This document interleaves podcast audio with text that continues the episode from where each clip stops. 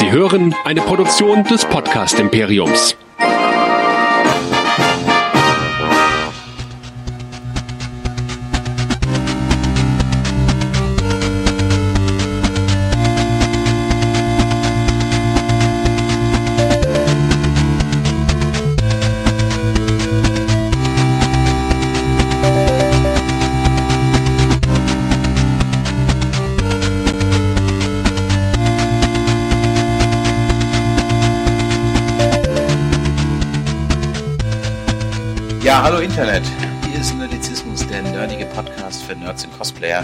Mein Name ist Chris und mit mir dabei heute nicht der Nerdizist Michael, sondern der liebe Sebastian vom Discovery Panel. Schönen guten, ähm, was auch immer. Ja, genau. Hallihallo, schönen guten Abend, guten Tag, guten Morgen, gute Nacht, wie auch immer das ist. Wir haben heute, warum ist jetzt hier der Sebastian da und warum sind wir live im Internet und wir streamen das jetzt hier Ist das und alles so weiter. aufregend? Ist das alles aufregend? Wir haben uns heute mal was vorgenommen, was wir bei Nerdizismus so noch gar nicht gemacht haben. Wir machen nämlich mal einen Rewatch oder haben einen Rewatch gemacht als Auftakt für was Neues. So, was machen wir heute? Wir reden über das Boot.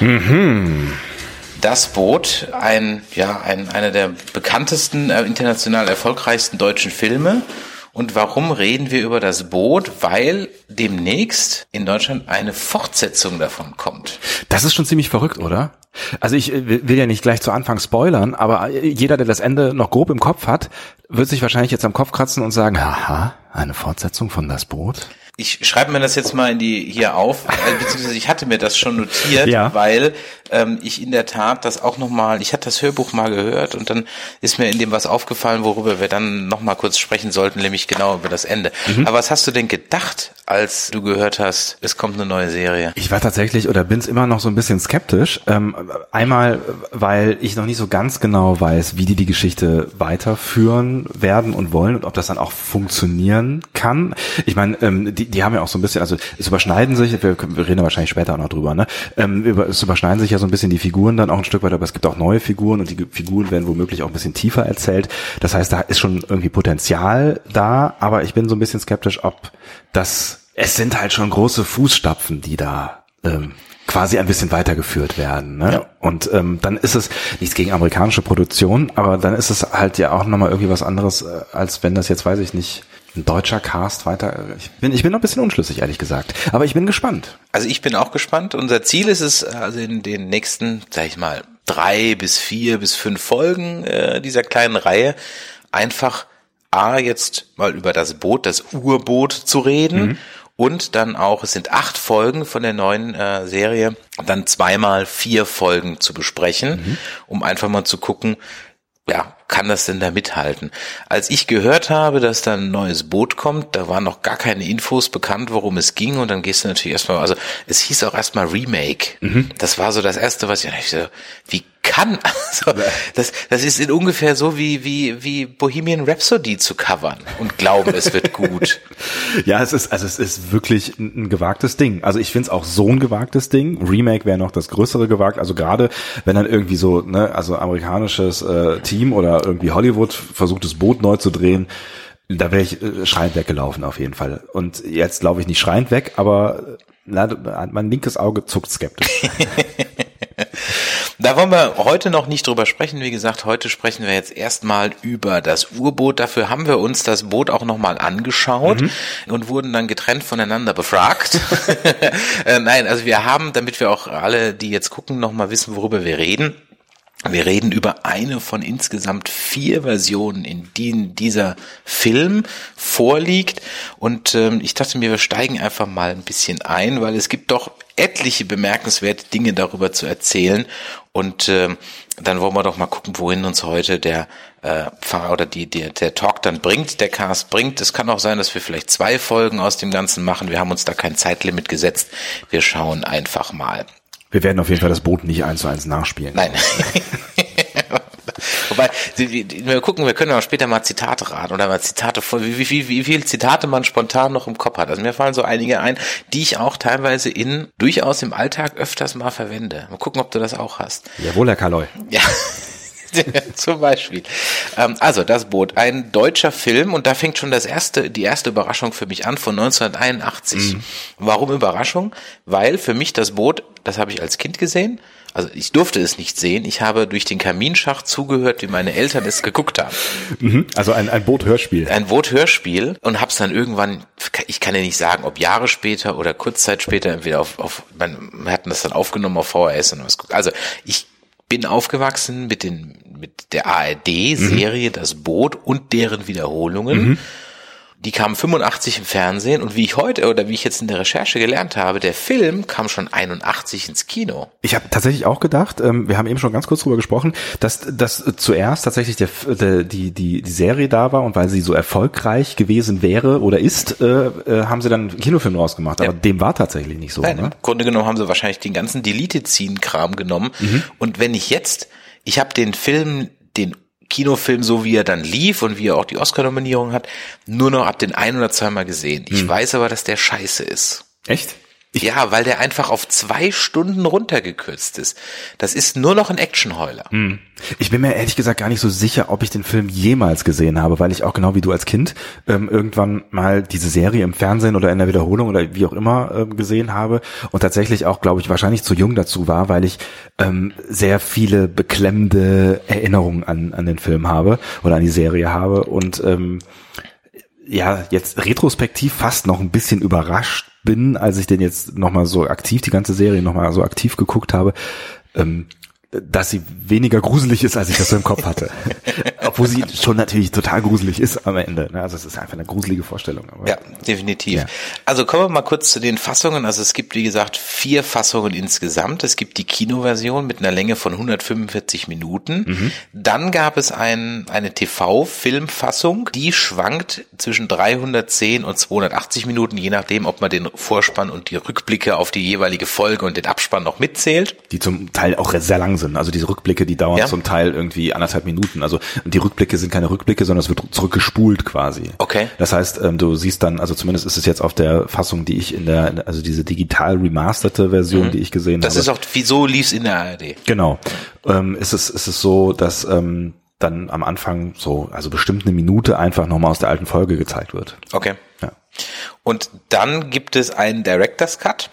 Der hat 200 16 Minuten. Und da gibt's noch, also es gibt zwei Director's Cut. Es gibt einen DVD mit 208 und einen Director's Cut mit 218 Minuten. Das sind, sag ich mal, wenn man keinen Bock hat, sich die fünf Stunden anzutun, mhm. wobei anzutun das absolut falsch Verb ist, weil es eigentlich großartig ist, dann ist das wenigstens die Version, die so halbwegs den Spirit einfängt. Ich glaube, man bekommt die Kinoversion aber auch gar nicht äh, mehr, die ist gar nicht erhältlich. Also das ist eh, die, die gehört in den Giftschrank, weil da ist wirklich alles raus äh, genommen, was, was den Film ausmacht. Das ist einfach nur noch ein Actionheuler. Und ich finde, genau darum geht's ja auch ein Stück weit äh, in dem Film. Ne? Also auch um, um die Längen, also gemeinsam quasi die Längen auszuhalten mit dem, was man da so sieht. Ja, ne? genau.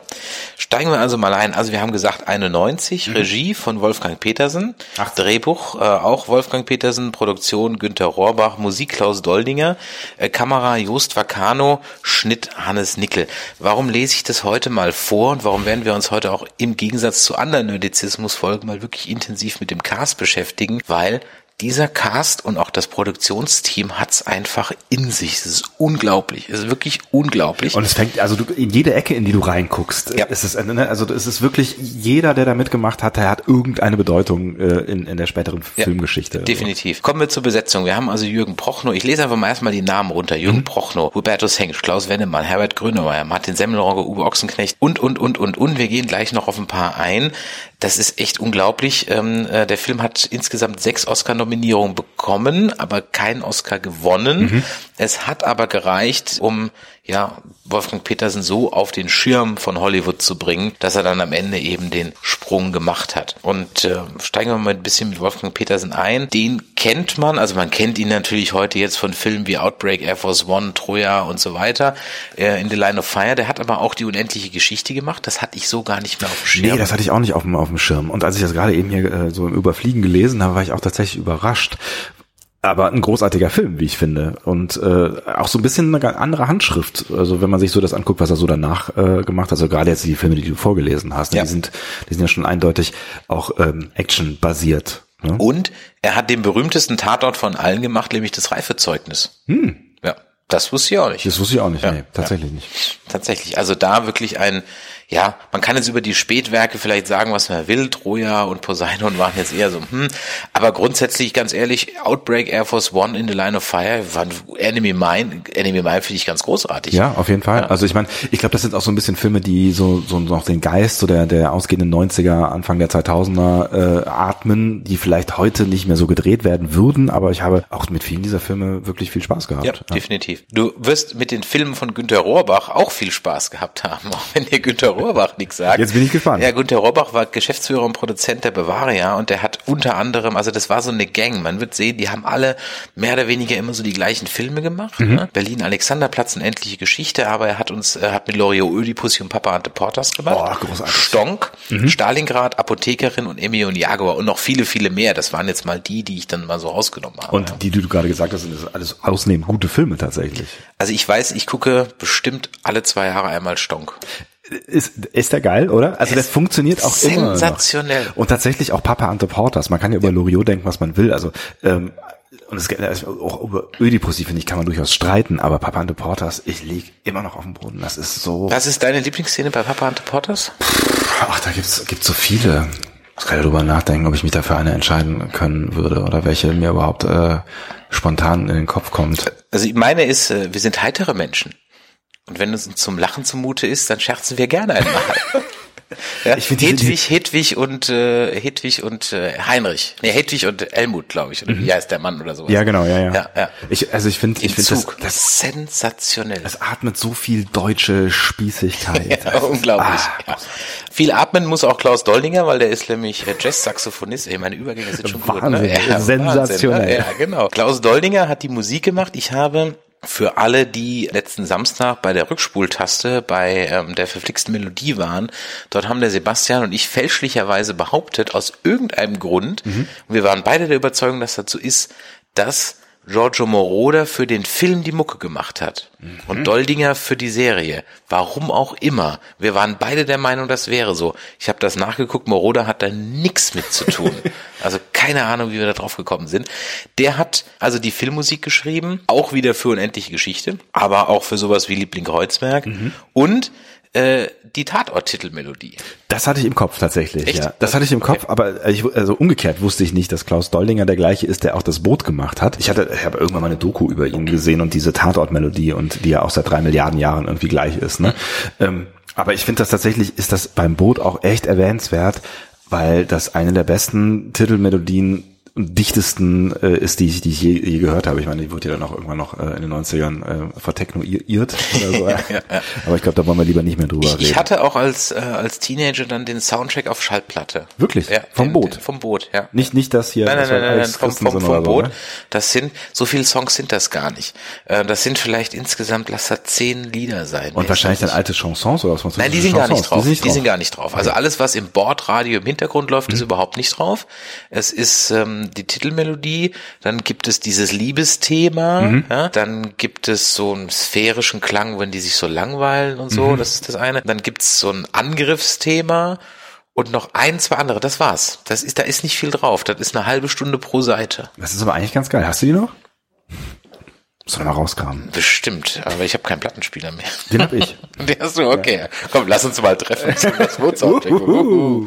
ähm, so, dann haben wir an der Kamera Jost Vacano. Auch wieder, wer jetzt gedacht, unendliche Geschichte. Aha. Aber, und jetzt wird's interessant, der hat die Kamera gemacht bei Total Recall, Starship Troopers, Robocop, Showgirls und Hollow Man. Durchaus auch große Filme. Und vor allem so Robocop, äh, Starship Troopers und ja, die und jetzt, die sind visuell schon ziemlich gleich, die drei. Also so vom, ich habe das immer auf 80er Jahre VHS abgenudelt äh, geschoben, aber äh, nee, okay, ist dann wohl, ist dann wohl so, okay. So, dann haben wir als letzten vom Cast nämlich Hannes Nickel, der ist schon tot, äh, vor ein paar Jahren gestorben, der hat den Schnitt gemacht. Und auch der hat bekannte Sachen geschnitten, wie zum Beispiel einen der ersten unter den bekanntesten Ed Edgar Wallace Filme, nämlich den Hexer. ah, schön. Also die haben schon früh angefangen, 63 war das. Äh, Tatorts unendlich, also was alle hier, von jedem, den wir jetzt hier erzählen, vereint ist, alle haben mehr als einen Tatort gemacht. Das ist eigentlich ganz geil, ne? Unglaublich, ja. Tatort hat wirklich, also es gibt niemanden, der nicht im Tatort mitgespielt hat, egal was oder irgendwas gemacht hat. Der hat auch Stalingrad geschnitten, äh, Enemy Mine und so weiter. Und er hat am Ende noch, noch als letztes seiner Karriere noch Raumpatrouille Orion geschnitten, nämlich diesen Zusammenschnitt fürs Kino. Ah, okay. Ja. War wahrscheinlich auch nicht so ganz einfach. Also Raumpatrouille Orion habe ich irgendwie schon vier, fünf Mal angefangen. Es ist schwer, ne? Es ist schwer.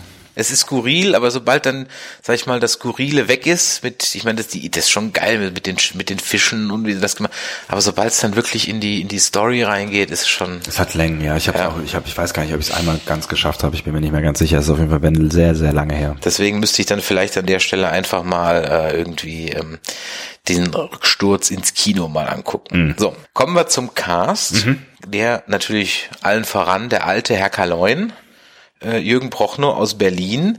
Ähm, warum ich die Städte gleich dazu sage oder bei jedem dazu sage, hat auch noch einen kleinen Grund. Ja, Jürgen Prochnow, was soll man zu Jürgen Prochnow noch sagen? Ja, also einer der, der ganz großen, tatsächlich auch, auch hier am Ende ein Hollywood-Export. Ich glaube nicht zuletzt auch durch das Boot. Ja, ne? definitiv. Mhm. Äh, es ging gleich nach äh, das Boot Schlag auf Schlag weiter. Dann hat er nämlich den Atreides in Dune, der Wüstenplanet gespielt. Mhm. Dann war er der Bad Guy in Beverly Hills Cop 2. Dann mit Johnny Depp in der siebte Zeichen. In Twin Peaks der Film Fire Walk With Me war der dabei. Aha. Das wusste ich auch nicht mehr. Nee, hab ich auch nicht ähm, Judge Dredd der englische Patient, Air Force One, okay, da hat er ja nur fünf Sekunden Auftritt gehabt, mhm. ganz am Ende oder so. Wing Commander und jetzt geht es langsam bergab. Weil irgendwann ist er so ein bisschen ins Trashige reingerutscht. Mhm. Nämlich dann hat er sich unter anderem Videospielverfilmungen zugewandt, wie Wing Commander, House of the Dead, Hitman Agent mhm. und so mhm. weiter. Und das war jetzt also alles eher so. Mm. Mhm, und der Tiefpunkt meiner Meinung nach war dann Bierfest. Kennst du Bierfest? Ich habe es noch nie gehört. Bier, ich sehe gerade, der, der englische Titel ist Beerfest, ja. Das ist, also ich versuche die Handlung, wir haben ja heute gesagt, wir haben Zeit der Welt, mhm. deswegen mhm. Bierfest ist eine amerikanische Komödie. Ich weiß nicht, ob sie mit irgendjemandem bekanntes ist. Da, ich weiß nicht mehr genau die Story, aber am Ende des Tages gibt es im, beim, auf dem Oktoberfest mhm. unter einem Zelt eine geheime Biertrink-Weltmeisterschaft. Ernsthaft? Ja. Und nachdem natürlich, also aus Klischee Bayern äh, Deluxe bestehen, natürlich alles gewinnen und irgendwie so ein Ami-Team halt tierisch aufs Maul kriegt und nach der ersten Runde schon rausfliegt, ist es halt eigentlich so ein Sportlerfilm, also dämlich bis zum Verrecken, ja, ähm, dass die halt trainieren, um am Ende halt die Deutschen auf diesem Beerfest dann halt unter den Tisch zu saufen. Und wenn ich mich recht entsinne, ist Jürgen Brochnow der Trainer oder Team-Captain des deutschen Teams. Also was muss passieren, dass wenn du ein solches Drehbuch liest, du am Ende ja, ich bin dabei sagst. Also das kann doch dann. Man kann auch nicht mehr sagen, er war jung und brauchte das Geld, weil das Ganze war nämlich schon 2006. Also vielleicht war er alt und brauchte das Geld. Ja, vielleicht. Ich meine, danach wurde es ein bisschen besser, hat dann 24 ein paar Folgen mitgespielt mhm. und Navy CIS, aber das war wirklich so, das war echt übel. Vor allen Dingen frage ich mich, wie die das machen wollen unterhalb eines äh, äh, Bierzeltes, weil das ist ja doch, also die Theresienwiese ist ja Frag nicht. Ah, ja, egal. Frag nicht. Gut. Also der ist ungefähr, also ich glaube, voll auf die Nüsse ist noch gehaltvoller als der oder Kindsköpfe 2. Okay, ist vielleicht was für Karneval oder so. Ja, also das war wie gesagt der alte Herr Kaloin. Dann haben wir den 1WO, äh, der erste Wachoffizier, der wird gespielt von Hubertus Bengsch, mhm. auch aus Berlin. Der hat dann interessanterweise fast gar nichts mehr gemacht. Der, der war, hat natürlich auch echt eine, eine schwierige Rolle irgendwie. Ne? Er ist halt der Arsch. Ja, er ist schon der Arsch. Er ist ne? schon der Arsch. Ja. Er ist halt der, der stramme Nazi-Arsch. Mhm. Und auch der, dieser, der, der eher junge, unerfahrene, ähm, der schnell Karriere gemacht hat offensichtlich. Mhm. Da gibt's eine äh, Anekdote zum Buch, einen Unterschied. Das schreibe ich mir mal eben auf, da können wir später noch drauf eingehen, weil dieser Charakter hat etwas im Buch, was ihn doch noch mal ein bisschen ändert, was er im Film nicht hat. Ah. Aber Hubertus Bengsch ist jetzt weiß Gott äh, nicht arbeitslos, mhm. Äh, sondern er ist sehr erfolgreicher Synchronsprecher. Ah. Und zwar ist er die Hauptstimme von Richard Gere. Oh. Ja. Das ist nicht schlecht. Und Richard Gere und Harold Ramis teilen sich die gleiche Stimme, nämlich ihn. Ach krass. Ja. Da, nicht schlecht. Also da hast du natürlich auch was. Also vor allen Dingen musst du auch in dieses Business erstmal reinkommen, was ja echt ein sehr, sehr und wenn man, Kreis ist. Ja, ja, und wenn man sich auf Wikipedia seine Filme anguckt, also der hat schon im Synchronbusiness gut zu tun. Hm. Dann kommen wir zum Leitenden, zum LI, leitender Ingenieur. Das ist Klaus Wennemann, der ist auch schon tot, der kommt aus Oerkenschwick aus Westfalen. Den kennt man vor allem natürlich neben das Boot aus der Fahnder, weil der war über zehn Jahre lang der Fahnder. War das eine ARD-Serie? Ich habe das nie gesehen. Ich kenne das vom Namen. Ich glaube, es war ZDF, aber ich kann es jetzt gerade nicht mehr mit ganzer Sicherheit sagen. Und dann hat er noch einen Film gemacht, da weiß ich aber seine Rolle nicht mehr, aber der Film ist mir in Erinnerung geblieben, nämlich Abwärts. Kennst du den? Ich glaube, der ist mit Götz George. Und, Also irgendwie habe ich das Gefühl, ich habe da schon mal was von gehört, aber Das ist, wo die Leute in einem Fahrstuhl stecken bleiben. Hm, nee, aber da kommt gerade, also noch klingelt da Okay. nichts. Ja. Wer will ich auch gar nicht sagen. Ich habe den als ziemlich geil in Erinnerung, Mhm. aber den habe ich bestimmt schon 30 Jahre nicht mehr gesehen. Das kann auch, der kann auch ziemlich scheiße sein. ne? Aber ich habe ihn als ziemlich gut in Erinnerung. Okay, mal gucken. So ein Kammerspiel, sechs Leute bleiben im Fahrstuhl stecken und dann entspinnt sich irgendwie so, also na, nicht schlecht. Dann haben wir den Leutnant Werner. Mhm. Der wird gespielt von Herbert Arthur Kla Klamor Grönemeyer. Hast du dir die ausgedacht oder der Nein, wirklich das so? ist, das ist sein offizieller Wikipedia-Name. Herbert Arthur Viljev Clamor oder Claymore oder vielleicht ist es auch Arthur, ich weiß nicht, wie man es ausspricht, ob es jetzt Deutsch oder Englisch oder Russisch. Grönemeyer aus Göttingen. verrückt? Der ist nämlich gar nicht aus Bochum. Ich habe nur, ich habe mich noch nie mit Grönemeyer beschäftigt. Ich- aber mit Bochum nee. hat er nichts zu tun. Also nicht geburtstechnisch. Aber hat, er hat hoffentlich da gewohnt. Ja, Irgendwann ich denke mal, oder? Ja, ich denke irgendwann. Vielleicht ist er ja ganz, vielleicht kann er sich nur nicht mehr daran erinnern, dass er aus Göttingen irgendwie kommt oder so. Deswegen habe ich ehrlich gesagt zu äh, Herbert Grönemeyer, den kennt man ja, kommerziell erfolgreichste zeitgenössische Musiker Deutschlands, hat aber eigentlich auch nur elf Filme gemacht und außer das Boot kennst du keinen einzigen Film. Ja, ich glaube, es war tatsächlich auch so am Anfang so ein bisschen so die Frage, ähm, wo er hin will. Ne? Also ich glaube, er hat tatsächlich am, am Anfang so ein bisschen mit sich gehadert und wusste nicht so ganz genau, in welche Richtung äh, will er gehen und hat das dann auch eine Weile irgendwie parallel gemacht, war aber ähm, dann auch relativ schnell schon relativ erfolgreich ne, zu der Zeit. Dann haben wir den 2WO, den äh, zweiten Wachoffizier, der wird gespielt von Martin Semmelrogge aus Bad Boll, das ist in Baden-Württemberg. Der hat einfach so ziemlich in jeder Fernsehserie mitgespielt, die es in deutschen Fernsehen jemals gab. Ich feiere den ja sehr. Ich finde, das ist so ein Typ. Ich finde, das ist echt. Äh, Also ich meine, der, der kann natürlich auch irgendwie so ein Stück weit immer nur den gleichen Typ spielen, ne, weil er schon einfach so viel Typ ist, aber ich, ich gucke dem total gerne zu. Also der war wirklich von x Tatorte, Soko, Cobra 11, Pastewka, der alte Rosenheim-Krops, von bis für alle Fälle Stefanie, Dr. Der Stefan erinnert Frank, sich ja, nicht gerne, ja. Der Arzt, der die Frauen vertrauen, Küstenwache, sogar in GZSZ hat er mitgespielt. Ernsthaft? Ja. Ja, ich bin mir auch nicht so ganz sicher, ob der wirklich zu den erfolgreichsten aus diesem Cast gehört. Ne? Ich meine, er ist ja, er hat unfassbar viel gemacht, ähm, aber ich habe ihn auch so ein bisschen in Erinnerung als als so jemand, der nicht das Gespür dafür hat, Trash auszulassen. Nee, weil Promi Big Brother hat er auch gemacht. Ja. Mhm. Und ich glaube, er hat auch, hat er nicht Privatinsolvenz angemeldet und angeblich die Gartenmöbel von irgendjemand auf dem Malle geklaut. Irgendwie sowas. Also, ein paar Filme, hat, ja, so? keine Ahnung, ein paar Filme hat er auch gemacht. Einer ist echt interessant, also Bang Boom Bam, ja, dann äh, Neues vom Wichser und da kann ich mich überhaupt nicht dran erinnern, da muss der wirklich der dritte hinten links gewesen sein, der hat einen SS-Offizier in Schindlers Liste gespielt. Ach echt? Ja. Also über Schindlers Liste habe ich jetzt auch nochmal bei dem Rewatch äh, nachgedacht, aber äh, Also- Martin Semmelrogge würde ich ja jetzt gerade nicht denken, Der gesagt. muss da ja. wirklich irgendwie da reingerutscht sein oder vielleicht mal durchs Bild gelaufen. Und der Bibelforscher, also der, der, der Matrose, der immer in der Bibel liest, der heißt Joachim Bernhard und ist sein Bruder. Sieh mal einer an. Ja, sieh mal einer an, ja, guck an. Ja. Dann haben wir den Bootsmann Lamprecht, der wird gespielt von Uwe Adam Ochsenknecht und der kommt aus Biblis. Aufgewachsen ist er in Monnem und er war bei mir auf der Schule. Ach wirklich? Ajo. Ah, Ja. Biblis. Ah ja, der Biblis ist jetzt ein bisschen woanders da, aber in Monnem ist er aufgewachsen, aber bei mir auf der Schule. Biblis Ähm, ist das, wo da, da, da, Da ist ein Atomkraftwerk. Genau, das ist Daher das kennt man das. Ja, das ist das Einzige, warum man Biblis kennt, wegen dem Atomkraftwerk. Sonst, sonst, sonst, sonst kennt man es nicht. Der hat angefangen im Derrick, auch im Tatort, hahaha. Mhm. Durchbruch dann mit das Boot, beziehungsweise eigentlich dann mit Männer. Ich wollte gerade sagen, weil in das Boot, äh, ne, wenn man sich dann so den Cast anguckt und ähm, die, diese ganzen großen Namen, ähm, also dafür hat er halt im Boot echt eine kleine Rolle. Ne? Also Ja. den, den sieht man kaum. Also der läuft ein paar Mal durchs Bild und sagt ein paar Sätze. Ja. Ja. Also das, also da hätte mich gewundert, wenn das für einen Durchbruch gereicht hätte. Aber es reicht, es hat für alle irgendwie gereicht, um irgendwie auf dem Radar von. Castingagenturen Ja, das zu, stimmt. zu, zu kommen. Ne? Ja. Er war dann nach Männer jahrelang eigentlich auch auf romantische Komödie mit Katja Riemann mehr oder weniger durchgebucht. Ja. Ja. Ähm, dann gab's ein paar, ja, ich sag mal, Höhen und Tiefen, äh, Ballermann 6, äh, aber auch Höhen wie Stonk, ja, äh, grandios. Ja, groß, groß, groß. Ähm, eine unterschätzte Komödie, ähm, Da weiß ich jetzt nicht, ob es ein Remake ist oder ob die Amis das Remake gemacht haben. Ich glaube, das Deutsche ist zumindest das vielleicht gibt's auch noch ein anderes Original, aber Fußball ist unser Leben. Wo so ein paar Schalke-Fans so einen brasilianischen Superstar entführen, der halt nicht kicken will oder Depressionen hat irgendwie so und den dann im Keller wieder fit macht. Ich bin mir relativ sicher, dass ich diesen Film nie gesehen habe, aber weiß, der also ist gar nicht so unlustig. Ich kenne irgendwie die Story aus irgendwelchen Gründen. Ja, weil es nämlich, Bilder vor, weil es vor nämlich einen US-Film gibt, wo das mit dem Basketball so ist. Ah. Aber ich weiß nicht, welcher Film zuerst war und ich habe auch jetzt gerade keine Ahnung, welcher Film es war. Ähm, vielleicht weiß es irgendjemand im Chat, dann kann er es ja mal reinschreiben. Aber dieser Fußball ist unser Leben Leben ist gar nicht mal so unlustig, weil, also der Rest ist so, ich sag mal, deutsche Komödie. Aber was das Geile ist, die Oma ist, ich glaube, die Oma ist BVB-Fan. Mhm. Und die wohnt halt in diesem durch und durch Schalke-Haushalt. Und die BVB-Oma ist eigentlich das Geilste. Die ist eigentlich das Geilste an dem ganzen Film.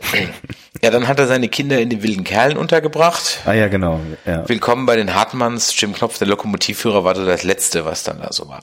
Hm. Dann haben wir. Aber es war 2018, ne? Ja, genau. Ja. ja. Dann haben wir den Obermaschinisten Johann das Gespenst, gespielt von Erwin Leder aus St. Pölten, Österreich. Was ein Typ. Ja.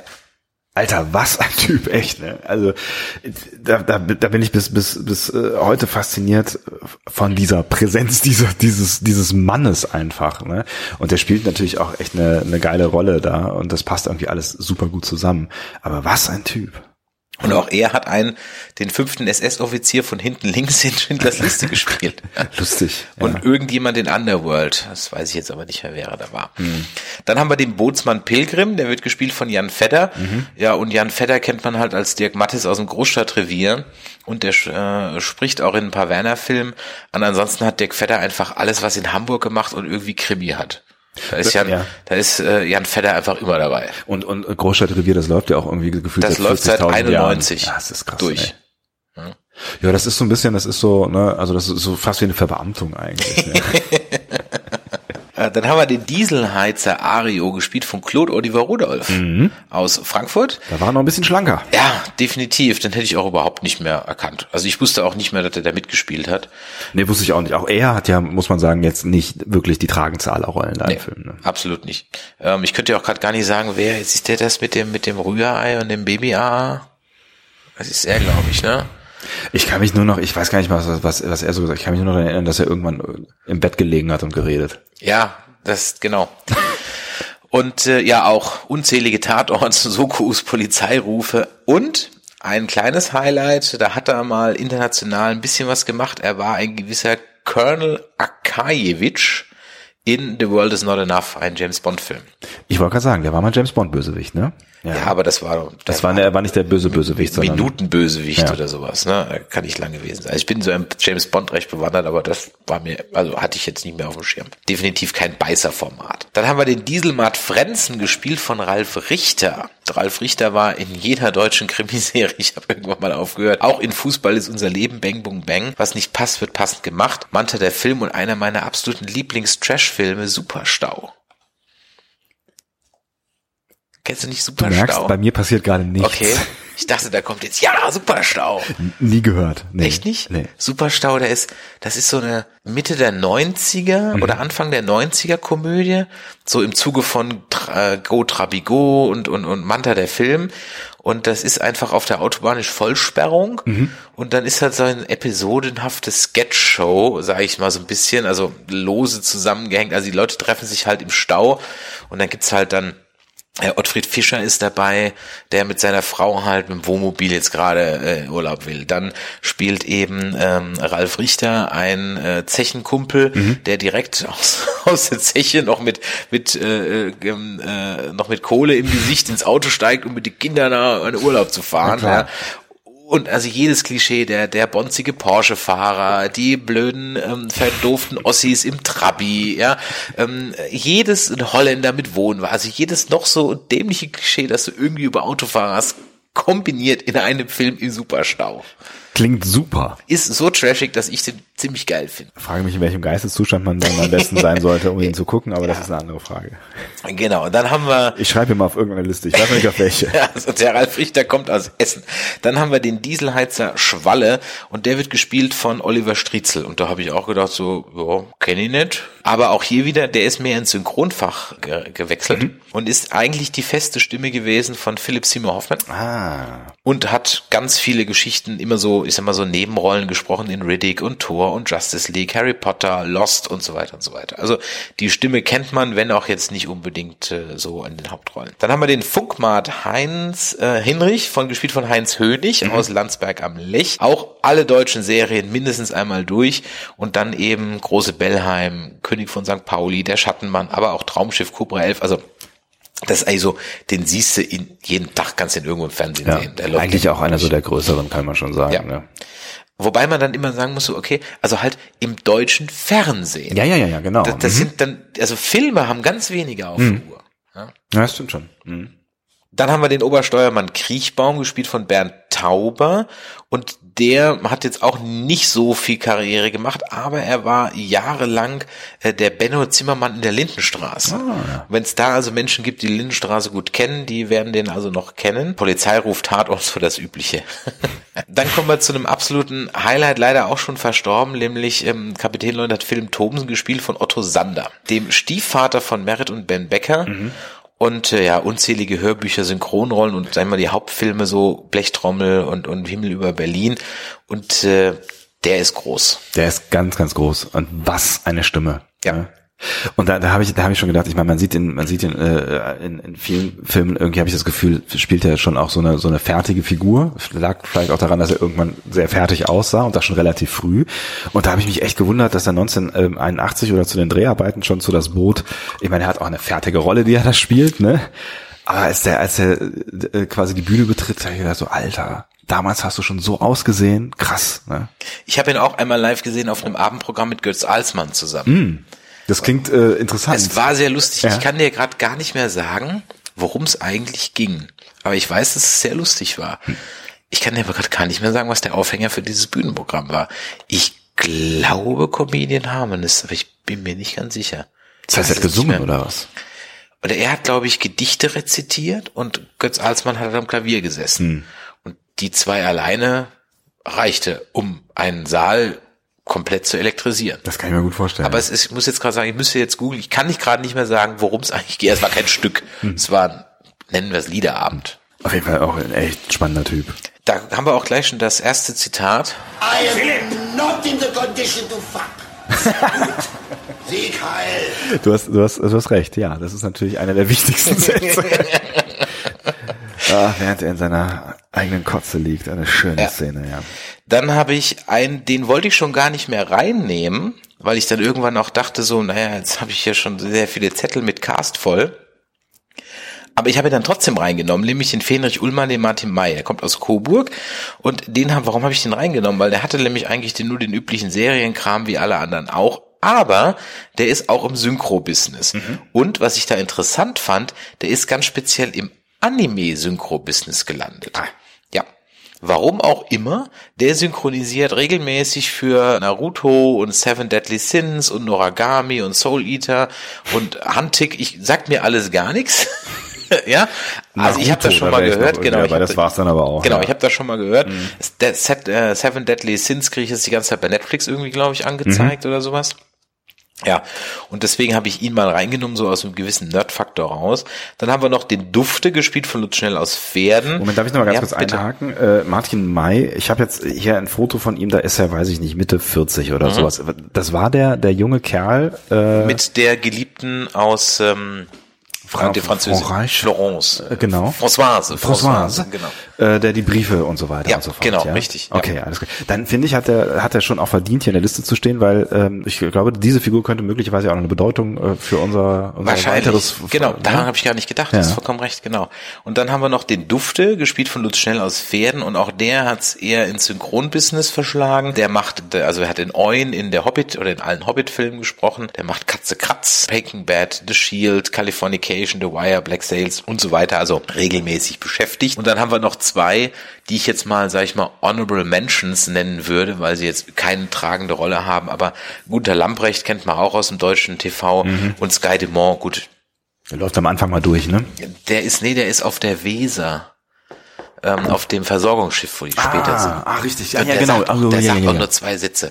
Der sagt Heil Hitler und noch irgendwas anderes. Stimmt, diese, die, ah, diese, diese unangenehmen Ja, genau, Menschen. diese unangenehmen. Menschen, ja. Aber wir sind schon ein bisschen in der Handlung drin. Sebastian, magst du mal ein bisschen so die Handlung zusammenfassen für alle die da draußen, die das Boot noch nie gesehen haben? Mhm. Worum geht's? Ja, wir sind im Zweiten Weltkrieg, eigentlich mittendrin. 1941, das war die Zeit, wo die Deutschen doch eigentlich noch mehr Erfolge vorzuweisen hatten, bevor es dann so abwärts ging. Es war so auf der Kippe, würde ich sagen. Frankreich war besetzt, damit hatten sie halt die Möglichkeit, dass, dass sie äh, auch von da aus quasi Schiffe losschicken konnten in den Atlantik. Und genau das war dann auch der Plan der Führung. Die fanden das irgendwie ganz toll. Vor allen Dingen fanden die U-Boote ganz toll und haben dann U-Boote losgeschickt in Richtung USA. Und die waren auch relativ erfolgreich am Anfang. Also das, das, das, ging relativ gut. Die haben viel abgeschossen. Es waren gar nicht mal so viele, ähm, aber ähm, die haben relativ viel Zerstörung angerichtet, bis dann die englischen Versorgungsschiffe, die dann quasi über den Atlantik England mit äh, Nachschub versorgt haben, immer koordinierter wurden und auch äh, dann so Zerstörer bekommen haben, um sie zu begleiten. Und genau dieser Zeit spielen wir gerade. Also es,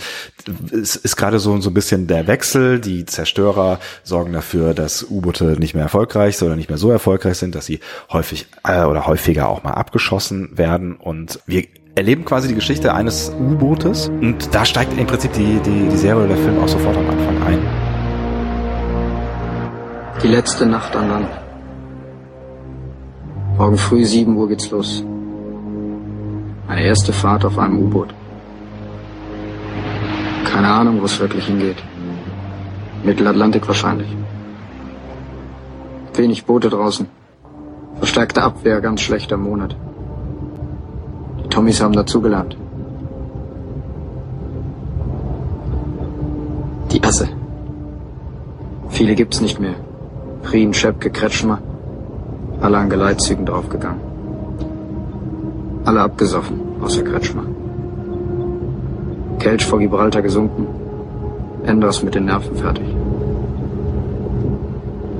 Das ist eigentlich eine schöne Eingangsszene. ne? Also ich habe irgendwie gedacht am Anfang, das ist, das holt einen so richtig rein sofort in, in, in so diese, diese Männerwelt, die wir dann am Ende auch ja, die ganze Zeit betreten. Es ist der letzte Abend, bevor das U-Boot, das wir sehen, ausläuft und es wird nochmal ordentlich auf die Kacke gehauen. Es wird richtig gut gefeiert. Wir haben eben schon mal das Zitat äh, hier von äh, General Thomsen, nicht General Captain Thomsen, wie heißt er, der Kommandant Thomsen. Ne? Genau, Kapitän. Der ist auch, glaube ich, auch Kaloi, ne? Genau, gehört. Also da wird ordentlich gesoffen und das ist quasi die die Szenerie, in äh, die Leutnant Werner, gespielt von äh, Herbert Grönemeyer, aus dessen Perspektive wir die Geschichte ein Stück weit sehen. Ähm, da wirst du sicherlich gleich noch was zu sagen, wenn wenn es ums Buch geht, weil das da glaube ich äh, schon ein bisschen anders ist. Erzählt bekommen. Ähm, er wird da eingeführt. Er ist Kriegsberichterstatter und er wird mal mitfahren quasi mit diesem U-Boot und deswegen hören wir so so ein bisschen seine Geschichte oder auch immer mal wieder seine Perspektive auf die Dinge im Laufe der vielen, vielen Minuten, die dann kommen. Also ich versuche das alles mal ein bisschen kürzer zu fassen, aber ich finde diese Einstiegsszene so grandios. Ja, ne? Und äh, des, deswegen macht macht sie auch so Spaß, nochmal irgendwie mir vor Augen zu führen. Auch diese diese äh, Nacht endet irgendwann, erstaunlicherweise wachen die alle irgendwann wieder einigermaßen Da war ich, sortiert da auf. war ich schon ganz fasziniert, wie gesammelt die am nächsten Tag Wahnsinn, oder? der Werft waren. Ne? Wahnsinn. Ja. Und ähm, laufen aus und haben noch kein wirkliches Ziel. Also das Ziel ist es immer dann halt irgendwie ähm, feindliche Schiffe natürlich abzuschießen und im besten Fall die Versorgung äh, zu unterbrechen in Richtung England. Sie fahren los und man kann im Prinzip diese ganze Handlung, die dann passiert, relativ kurz zusammenfassen, wenn man das möchte, weil wir erleben dann im, im Folgenden relativ viel Routine am äh, äh, auf diesem diesem U-Boot. Vor allen Dingen auch, weil erstmal wirklich gar nichts passiert. Also sie fahren die ganze Zeit in, in Richtung Atlantik und ähm, wir sehen locker, ich glaube, ich weiß nicht mehr, wie viel es im Film sind, aber zwei Wochen bestimmt, äh, in denen irgendwie äh, nichts passiert. Man lernt den U-Boot-Alltag, man lernt die Leute so ein bisschen kennen, man lernt die Enge kennen und äh, auch also so ein bisschen die Bedrückung, äh, die da schon auch durch diese Enge entsteht. Aber eigentlich ist alles safe. Sie können immer mal, also sie sind an der Oberfläche, sie können immer mal wieder raus. Das Schiff wird von der Brücke, was ich gelernt habe, gesteuert. Die Brücke ist nämlich das, was oben äh, quasi draußen ist. Und bevor irgendwie so richtig was passiert, lernt man so ein bisschen die unterschiedlichen Charaktere und auch die unterschiedlichen Einstellungen kennen und merkt auch, was die alles schon so miterlebt haben. Es ist eine relativ junge Crew und das, das merkt man dann auch, dass äh, der erste WO, äh, also ich muss habe ja immer die Schauspielernamen, ich muss mir immer die die Sie haben ja auch teilweise gar keine Namen, ne? Nee, die haben Also tatsächlich die Rollen haben, den, den Dienstgrad ist der Rollenname. 1WO hat keinen Namen. Stimmt, 1WO. ja genau, ja. Ja. Also ne, gespielt von Hubertus Bengsch haben wir eben schon äh, gehört. Da merken wir, dass der, äh, das haben wir eben auch schon angedeutet, eher so ein so ein, so ein Linientreuer ist, ähm, während, während der Alte oder der Kommandant, also Jürgen Prochnow, der Kaloi, man merkt, dass relativ früh schon eher so eine pragmatische Sichtweise hat auf ähm, die Dinge und ich glaube, das teilt er dann auch mit dem äh, leitenden Ingenieur so ein Stück weit. Das sind so die äh, mit zusammen mit äh, Martin Semmelrogge, also dem zweiten Wachoffizier, die wir so am ehesten dann am Anfang kennenlernen. Ja, dann kommt es irgendwann zur ersten Feindbegegnung und ähm, die misslingt. Also sie wollen ein Torpedo auf einen, einen Zerstörer schießen. Das klappt nicht so richtig. Der Zerstörer Peilung auf und die ersten Wasserbomben fliegen. Man bekommt das erste Mal so das Gefühl, was es bedeutet, wenn von oben Wasserbomben kommen und man sitzt in so einem äh, Boot fest und man kann eigentlich gar nicht mal so viel tun. Ne? Also man kann so ein bisschen ausweichen. Aber es ist, äh, das war so die, das sind so die ersten wirklich beklemmenden Minuten in dem, äh, in dem Film. Fand ich zumindest. Und ähm, dann geht's eine Weile so weiter, schlechtes Wetter kommt hinzu, das äh, ist dann so die, der, die nächste Herausforderung für die Crew. Ähm, aber es dauert einfach ewig, bis sie dann auch wirklich Erfolg haben, weil es geht alles, äh, dreht sich alles um diesen Erfolg. Also diese Mannschaft, man merkt auch, dass sie immer demoralisierter wird, weil irgendwie nichts, nichts passiert, dass sie alle auf diesen Erfolg hinfiebern, dass dann dieses schlechte Wetter noch hinzukommt, sie können nicht raus, es schaukelt alles, es ist alles relativ schwierig. Und dann kommt dann halt endlich die, äh, da sind wir schon relativ weit im Film tatsächlich, äh, kommt dann die, die gewünschte ähm, Feindberührung quasi. Sie kommen auf so einen Besorgungskonvoi und es sieht erstmal irgendwie auch so aus, als wären da gar nicht mal so viele Zerstörer am Start. Und äh, sie schießen und haben auch Erfolg. Ich glaube, am Ende versenken sie drei Boote, aber es kommt, wie es kommen musste. Dann kommt halt ein Zerstörer, nimmt Peilung auf und es äh, beginnt so ein Katz-und-Maus-Spiel, was wirklich ein, ein sehr bedrückendes und spannendes Katz-und-Maus-Spiel ist. Und dann kommt noch ein zweiter Zerstörer hinzu. Die ganze Szenerie endet quasi damit, dass der einzige Ausweg für den Kaloi zu sein scheint, um aus dieser Situation rauszukommen, mit dem Boot ähm, so tief zu gehen, wie man äh, vorher noch nie möglicherweise gewesen ist. Also keiner weiß so ganz genau, wie tief dieses Boot eigentlich tauchen kann, aber sie haben dann, man sieht dann immer in der Großaufnahme so eine, so eine schöne Anzeige mit Metern. Sie gehen auf jeden Fall so weit runter, dass allen der Schweiß auf der Stirn steht mit vielen spannenden Großaufnahmen, die man, die man dann da so sieht. Und man merkt halt auch, das äh, Boot kommt an seine Belastungsgrenzen, es äh, äh, platzen Nähte auf und es fliegen Bolzen durch die Gegend. Also eine sehr bedrohliche Situation. Aus der kommen sie raus freuen sich, alles wird gut, bekommen dann äh, aber, also es gibt noch vielleicht eine Szene, die, die man in dem Fall noch erwähnen sollte, als ähm, die Zerstörer dann irgendwann äh, die Peilung von ihnen verloren haben, ähm, tauchen sie irgendwann auf und dann gibt's diese Szene, wo sie sehen, dass einer, äh, eins der zerstörten äh, Boote noch nicht untergegangen ist und ähm, dann äh, gibt's dann quasi noch so den Todesschuss, es wird nochmal ein Torpedo gestartet und als der Torpedo gestartet ist, sehen sie, äh, dass da noch Leute an Bord sind. Und das finde ich ist eine sehr spannende Szene, weil man auf der einen Seite dann halt auch äh, irgendwie merkt, die wollen den Erfolg haben. Also die wollen halt schon dieses Boot versenken, damit sie irgendwie sagen können, wir haben dieses Boot versenkt. Auf der anderen Seite ist das dann auch am Ende gar nicht so der Feind, der dann da von Bord springt. Die wissen einfach, das sind genau die gleichen Leute wie sie auch. Das sind halt irgendwelche Soldaten, die ihren Job erledigen und ähm, sie wissen, dass sie denen nicht helfen können. Ne? Das heißt, die kommen dann auch irgendwann auf sie zugeschwommen und ähm, die können nichts anderes machen als abdrehen, weil die haben ja schon keinen Platz für sich selber in diesem kleinen Ding. Und das finde ich ist eine sehr, eine sehr spannende ähm, Szene, die, wo man auch über, über den, den Kaloi noch relativ viel lernt, dem das, glaube ich, so richtig auf den Sack geht und wo man auch nochmal merkt, wie kriegsmüde der eigentlich ist. Dann sollte es eigentlich zurück äh, nach Hause gehen. Nach Hause, das habe ich am Anfang nicht gesagt, ist der Heimathafen ist äh, La Rochelle, äh, Südfrankreich und ähm, da nehmen sie dann auch Kurs auf, dann gibt's neue Befehle. Sie äh, sollen ins Mittelmeer mit einem Zwischenstopp in Südspanien. Da fragen sie sich halt schon alle irgendwie Mittelmeer, wie sollen das funktionieren? Und schwierig, Straße von Gibraltar, äh, eng, äh, gut bewacht, kommt man schwer durch. Eigentlich sagt der Kaloi deswegen auch, Leutnant Werner, also der äh, Kriegsberichterstatter, soll vom Bord genauso wie der leitende Ingenieur, der ähm, Familie hat und äh, genug getan hat, so glaube ich in, in den Augen des, des Kaloi, ähm, kommt aber anders, kann ich schon mal vorwegnehmen. Es gibt dann noch eine schöne, schöne äh, Szene, ähm, wo ähm, äh, die, die Mannschaft aufgenommen wird auf einem Boot, was ihnen Nachschub gibt in Südspanien. Äh, also sie kriegen neue, neue Verpflegung und so weiter und werden äh, an einem Abend in auf ein eingeladen. Von da aus geht's dann halt in Richtung Straße von Gibraltar und ähm, sie überlegen sich auch äh, eine Taktik, wie sie da durch die Bewachung durchkommen äh, wollen. Ähm, rechts und links äh, sind quasi englische Schiffe und sie wollen sich durchsacken lassen, quasi alles äh, ausschalten und ähm, dann durchtauchen, möglichst ohne ein Geräusch zu machen. Ähm, auch das mache ich jetzt mal kurz. Es funktioniert nicht. es funktioniert nicht, es kommt zu einer, zu einer äh, ziemlich bedrückenden Situation. Das Boot äh, sinkt und zwar bis auf den Grund und äh, so tief, äh, dass, dass sie, dass sie äh, erstens nicht wissen, wie lange dieses Boot da so zusammenhängt, wahrscheinlich auch noch tiefer als in dieser einen fiesen Situation. Also der Tiefmesser ist am Anschlag, also er geht gar nicht mehr weiter. Genau, sie wissen nicht mehr, wie, wie sie hochkommen. So, also es funktioniert einiges im Boot nicht. Es gibt einige Zerstörungen. Ja, dann arbeiten sie halt mehrere Stunden intensiv bis zum zum äh, oder über sämtliche körperlichen Grenzen hinaus daran, das Boot wieder äh, fit zu kriegen, allen voran der leitende Ingenieur, der da offensichtlich übermenschliche Aufgaben ähm, erledigt. Und am Ende bekommen sie es hin. Sie schaffen es tatsächlich, äh, das Boot wieder aufsteigen zu lassen. Sie haben One-Shot und dieser One-Shot funktioniert am Ende. Schaffen es dann auch, auch, sich auf den Weg zurückzumachen, also äh, kehren um dann in Richtung La Rochelle, weil klar ist, äh, durch die Straße von Gibraltar kommen sie so in dem Zustand auf gar keinen Fall. Die sind halt schon ziemlich am Ende und hoffen darauf, dass sie zumindest irgendwie entkommen können. Funktioniert. Ähm, und das, auch das fasse ich nochmal kurz zusammen. Äh, sie laufen ein in La Rochelle, alles scheint gut zu sein und der Film endet dann aber in einem Flugzeugangriff auf den Hafen, bei dem nahezu alle Besatzungsmitglieder sterben, äh, bis auf Leutnant Werner, der auf jeden Fall dann dem die letzte Szene mehr oder weniger gehört, dem Kriegsberichterstatter.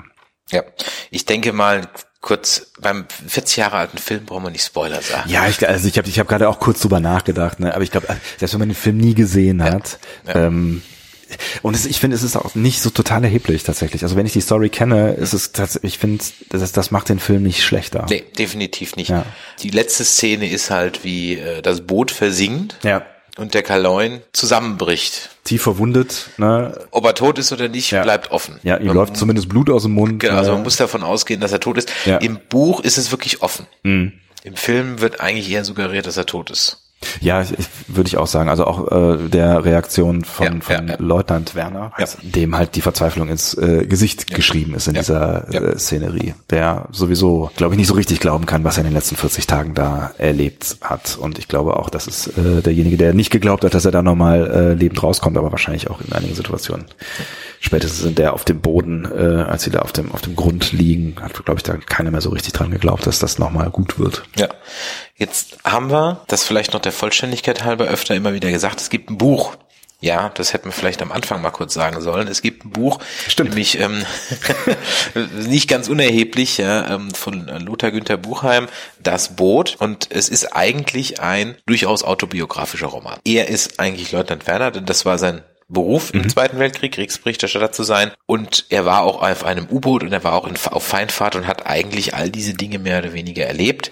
Die Namen sind geändert, aber man kann erahnen aus seinen Kriegstagebüchern und aus der Schilderung, welche Kapitäne das gewesen sein müssen. Mhm. Also es gibt da durchaus, und das Interessante ist, ähm, ich habe jetzt die einzelnen Namen vergessen, beziehungsweise doch den, der äh, Kapitänleutnant, der jetzt hier auf dem Boot ist, ist wahrscheinlich Heinrich Lehmann-Willenbrock. Der ist jetzt gar nicht so interessant eigentlich mhm. äh, weiter. Interessanter ist eigentlich der, der den, der Thomsen sein soll. Mhm. Hat zwei entscheidende Dinge gemacht. Das habe ich heute auch mal äh, nachgelesen. Das war ganz interessant. Zum einen hat er den ersten Abschuss im Ersten Weltkrieg, äh, im Zweiten Weltkrieg gemacht mhm. mit einem U-Boot. Dummerweise ein ziviles äh, Schiff, nämlich die Athenia. Das hat man dann, um, man hatte ja im Ersten Weltkrieg schon die Lusitania abgeschossen und damit die Amerikaner mehr oder weniger in den Krieg reingeholt, mhm. weil das ein amerikanisches Schiff war. Und an diesem Flüchtlingsschiff aus England, was man aus Versehen abgeschossen mhm. hat, weil man die Kennung nicht richtig äh, sich angeschaut hat, waren auch 26 Amerikaner an Bord, die gestorben sind. Ah. Also von den 1200 Leuten sind 115 gestorben, darunter 26 Amerikaner. Und man hatte halt riesen Angst bei der obersten Heeresleitung, dass das rauskommt mhm. und hat alle zwangsverdonnert, ähm, nichts zu sagen. Ach, krass, okay. Und das kam dann erst raum, hat auch die Seiten gefälscht im Kriegstagebuch, im Logbuch, Mhm. alles rausgerissen, neue reingemacht, alles, also alles gefälscht. Ähm, das kam dann erst raus, Jahre später, als dann äh, U-Boot-Mannschaft gefangen genommen wurde. Mhm. Oder diese U-Boot-Mannschaft gefangen genommen wurde und dann halt in den Verhören das halt dann rauskam. Interessant ist, vielleicht kennst du die Geschichte über die Enigma, diese Verschlüsselungsmaschine. Die ja auch eine Rolle spielt im, äh, im, im, im Boot. Und ne? wo es e- sogar extra Film drüber gibt, Mhm. der zwar historisch mehr so semi-korrekt ist, aber also diese Verschlüsselungsmaschine und genau dieser Kapitän war nämlich der, dessen Boot dann auch gekapert wurde Ah. und die das nicht mehr rechtzeitig versenken konnten und deswegen die Alliierten diese Entschlüsselungsmaschine in die Hände gekriegt haben und dann die deutschen Funksprüche entschlüsseln konnten, was dann der, der Todesstoß der deutschen Marine war. Was, wo ich ja die ganze Zeit gedacht habe, ob möglicherweise irgendwie äh, da, das da schon im Hintergrund eine Rolle gespielt hat, weil ich die Geschichte im Hinterkopf hatte, gerade bei dem letzten Befehl, der ja, Mhm. Ja. doch auf sehr viel Kopfschütteln äh, gestoßen ist Ja, bei allen ja. Beteiligten. Ne? Und ja, offensichtlich sind sie ja auch relativ schnell auch immer irgendwie, zumindest in dem Zeitpunkt, dann in Feindkontakt geraten. Ne? also da kann ich dir jetzt nicht sagen, ob das jetzt so zeitlich ist, aber ich fand es interessant, dass also dieser Kapitän, auf dem der Thomsen beruht, der ist auch dann verschollen, also der ist dann beim Versuch, das Boot noch zu versenken, ums Leben gekommen. Ob er erschossen wurde von den Alliierten oder ob er da ertrunken ist, weiß man nicht so genau. Aber er konnte das Boot auf jeden Fall nicht versenken und deswegen kamen die Alliierten dann eben in den Besitz dieser Enigma. Da gibt's ja allein über dieses, also es gibt einen Film über die, die Erbeutung der Enigma, ich glaube U571 oder irgendwie sowas. Und es gibt ja dann einen Film über die Entschlüsselung dieser Enigma. Ach echt? Ja, mit. Der hat letztens, letztes Jahr war der erst im Kino. Jetzt äh, komme ich gerade nicht drauf, aber Ja, wird man sicherlich mal, können wir in die Shownotes schreiben. Ja. Gibt extra einen Film über die Entschlüsselung dann dieser, weil die hatten natürlich jetzt erstmal nur diese blöde Codemaschine und mussten ja dann wissen, wie sie damit umgehen Ja, sollen. klar, ja. Und da gibt's einen, einen Film mit, ja, jetzt habe ich gerade vergessen, wie es, ja, aber es fällt mir wieder ein. Ja, vielleicht heute nicht mehr in dem Cast, aber wir schreiben es auf jeden Fall drunter. Also das Ganze beruht auf einem Buch und es gibt auch eine Fortsetzung zu dem Buch und darauf soll dann wohl die neue Serie beruhen. Ja, unter anderem, ne? Und da ja. Der Heinrich Lehmann-Willenbrock, also der Alte, in dem anderen Roman nochmal vorkommt, könnte es sein, dass er vielleicht doch nicht tot ist. Aber Ah, who knows? Ja, mal gucken. So, Ja, es wird ja, es wird ja auf jeden Fall auch Überschneidungen in der Story geben, wenn ich das richtig verstanden habe. Ne? Also sie wird ja irgendwie so auch, äh, äh, so, also sich so ein bisschen leicht überschneiden am Ende irgendwie. Okay, keine Ahnung, da habe ich mich noch gar nicht schlau gemacht. Bleiben wir mal bei der alten Genau. äh, äh, Serie noch, weil über die neue reden wir dann noch lang genug. Da hast du völlig Was recht. ist deine die Szene, wo du sagst, boah, also von vielen Szenen, wo man sagt, boah, aber das ist die Borste von allen. Ja, das ist echt schwer, weil du, du sagst es, ne, das ist, das ist echt ein Film, ähm, der so gut diese Beklemmung in diesem Boot transportiert und das im Prinzip eigentlich auch schon in den Szenen, wo du jetzt nicht unbedingt boah sagst, ne? Also schon, wenn die da sitzen und ähm, irgendwie Mittag essen und dann kommt andauernd irgendwer durch und der kommt halt nur durch, wenn zwei Leute vom Tisch aufstehen und so. Also ich finde das, das, das ist alles schon so eine, so eine beklemmende Grundstimmung, dass es eigentlich immer nur noch schlimmer wird. Und ja, am Ende ist wahrscheinlich wirklich die beklemmendste Szene ähm, die Szene, wo sie auf Grund laufen und ähm, dass das Boot sich mit Wasser füllt und wirklich mit Manneskraft versucht wird, da was gegen zu tun und ähm, ja, alle wirklich bis zum Anschlag arbeiten. Allen voran halt der leitende Ingenieur Klaus äh, Wennemann oder gespielt von Klaus Wennemann, der, der sich da wirklich den Arsch abarbeitet. Und dann gibt's halt diese Szene am Ende, wo der Sauerstoff knapp wird, äh, die Mannschaft mit ähm, äh, irgendwelchen Gasmasken im Bett liegt und dann tatsächlich auch der Kaloy, ich weiß gar nicht mehr mit wem, ähm, irgendwie noch am Tisch sitzt und man merkt, er hat aufgegeben.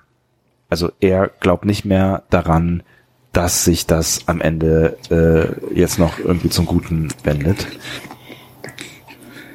Melde an Kalon gehorsamst. E-Maschine klar. Hauptlenspumpe klar. Eingedrungenes Wasser kann in Regelzellen gepumpt werden.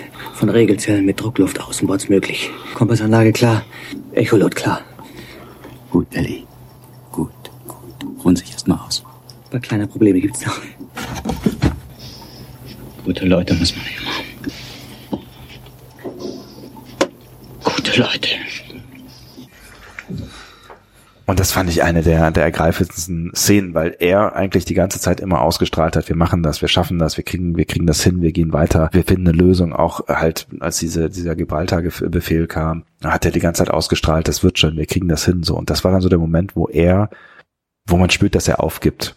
Und das fand ich echt einen, einen sehr, sehr starken Moment.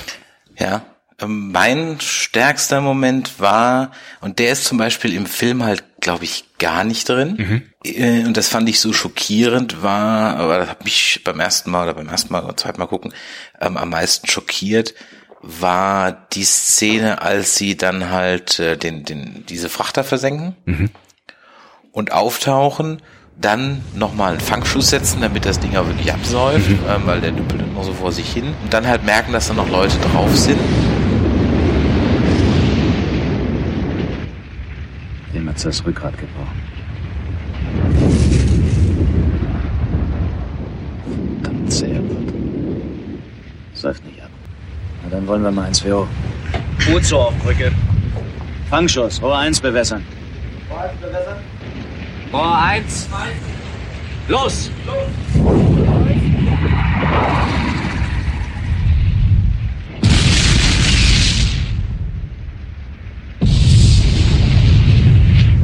Da sind ja noch Leute an Bord! Da!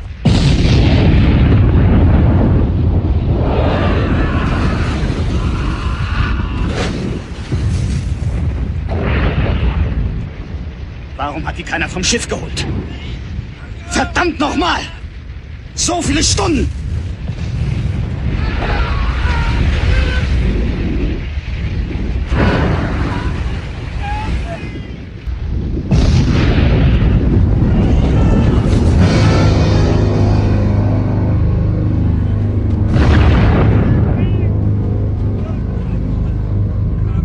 Sie halten auf Besuch verloren. Beide Maschinen, halbe Fahrt zurück.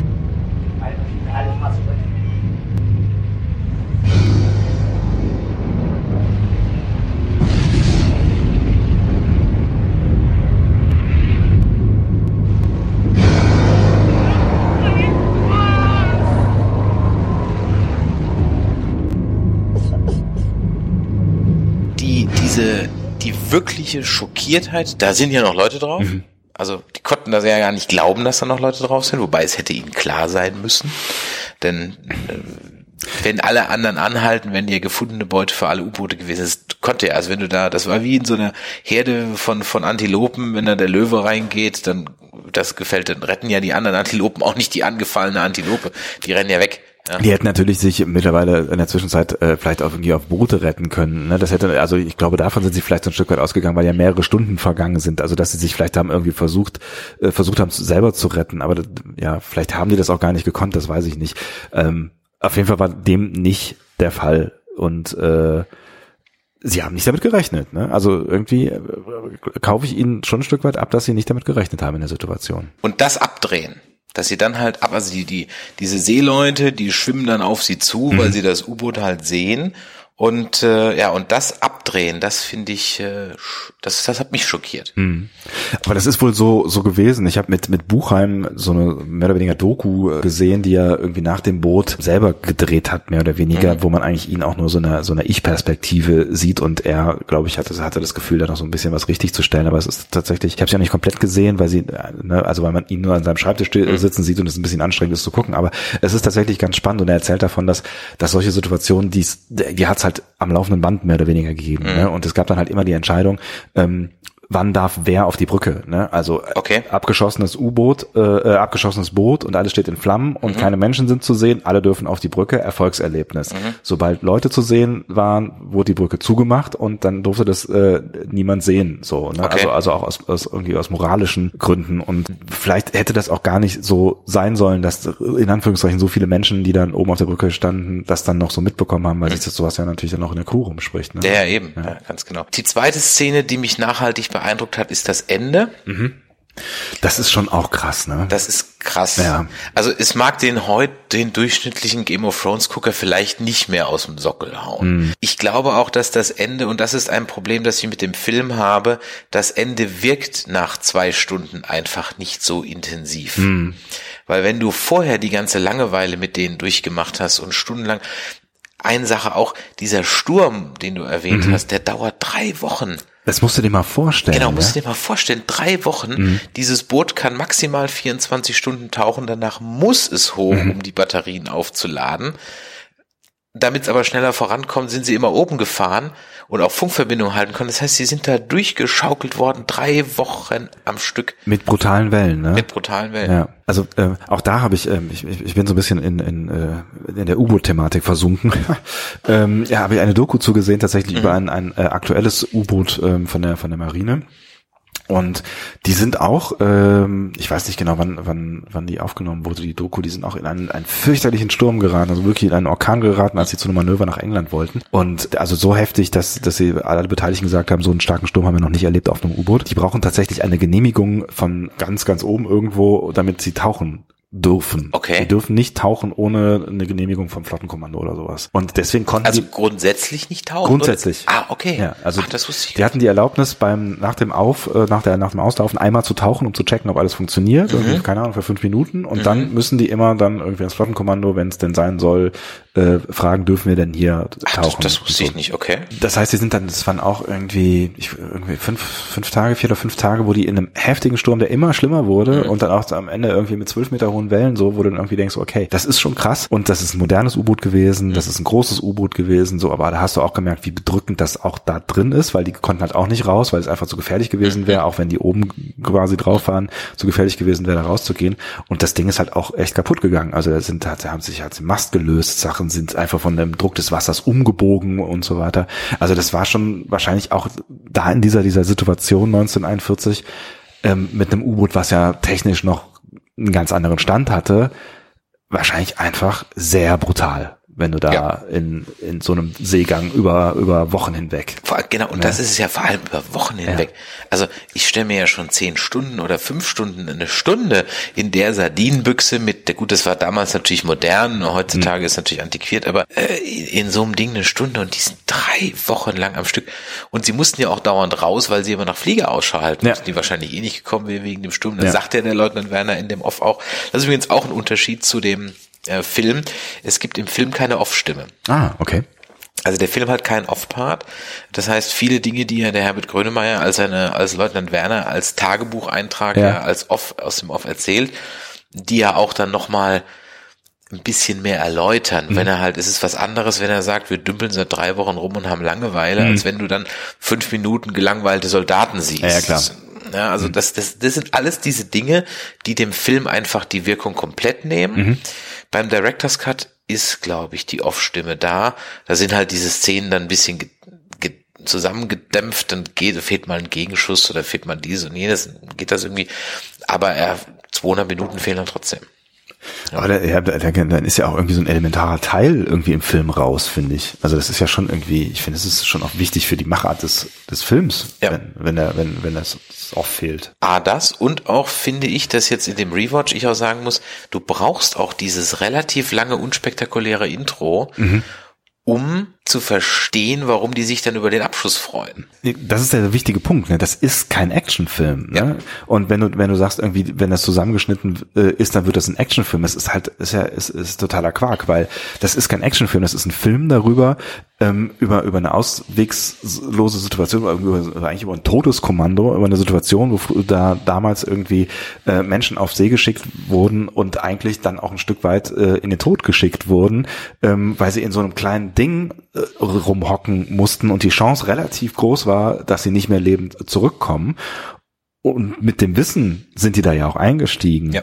So, ne? Und ja, also irgendwie braucht's auf jeden Fall diese, diese ganzen langen und auch ja zum Teil nicht, nicht gut ertragbaren Szenen, weil das fühlst du ja dann auch. Du fühlst ja dann, was, was in diesem Boot gerade vorgeht. Also mit all diesen Gedanken und, und mit der Enge und so weiter. Also du, du kommst ja wirklich ran an das, was die da erlebt. Und weißt du, was für mich in der, in der langen Version auch greifbar wird, ist der Mief.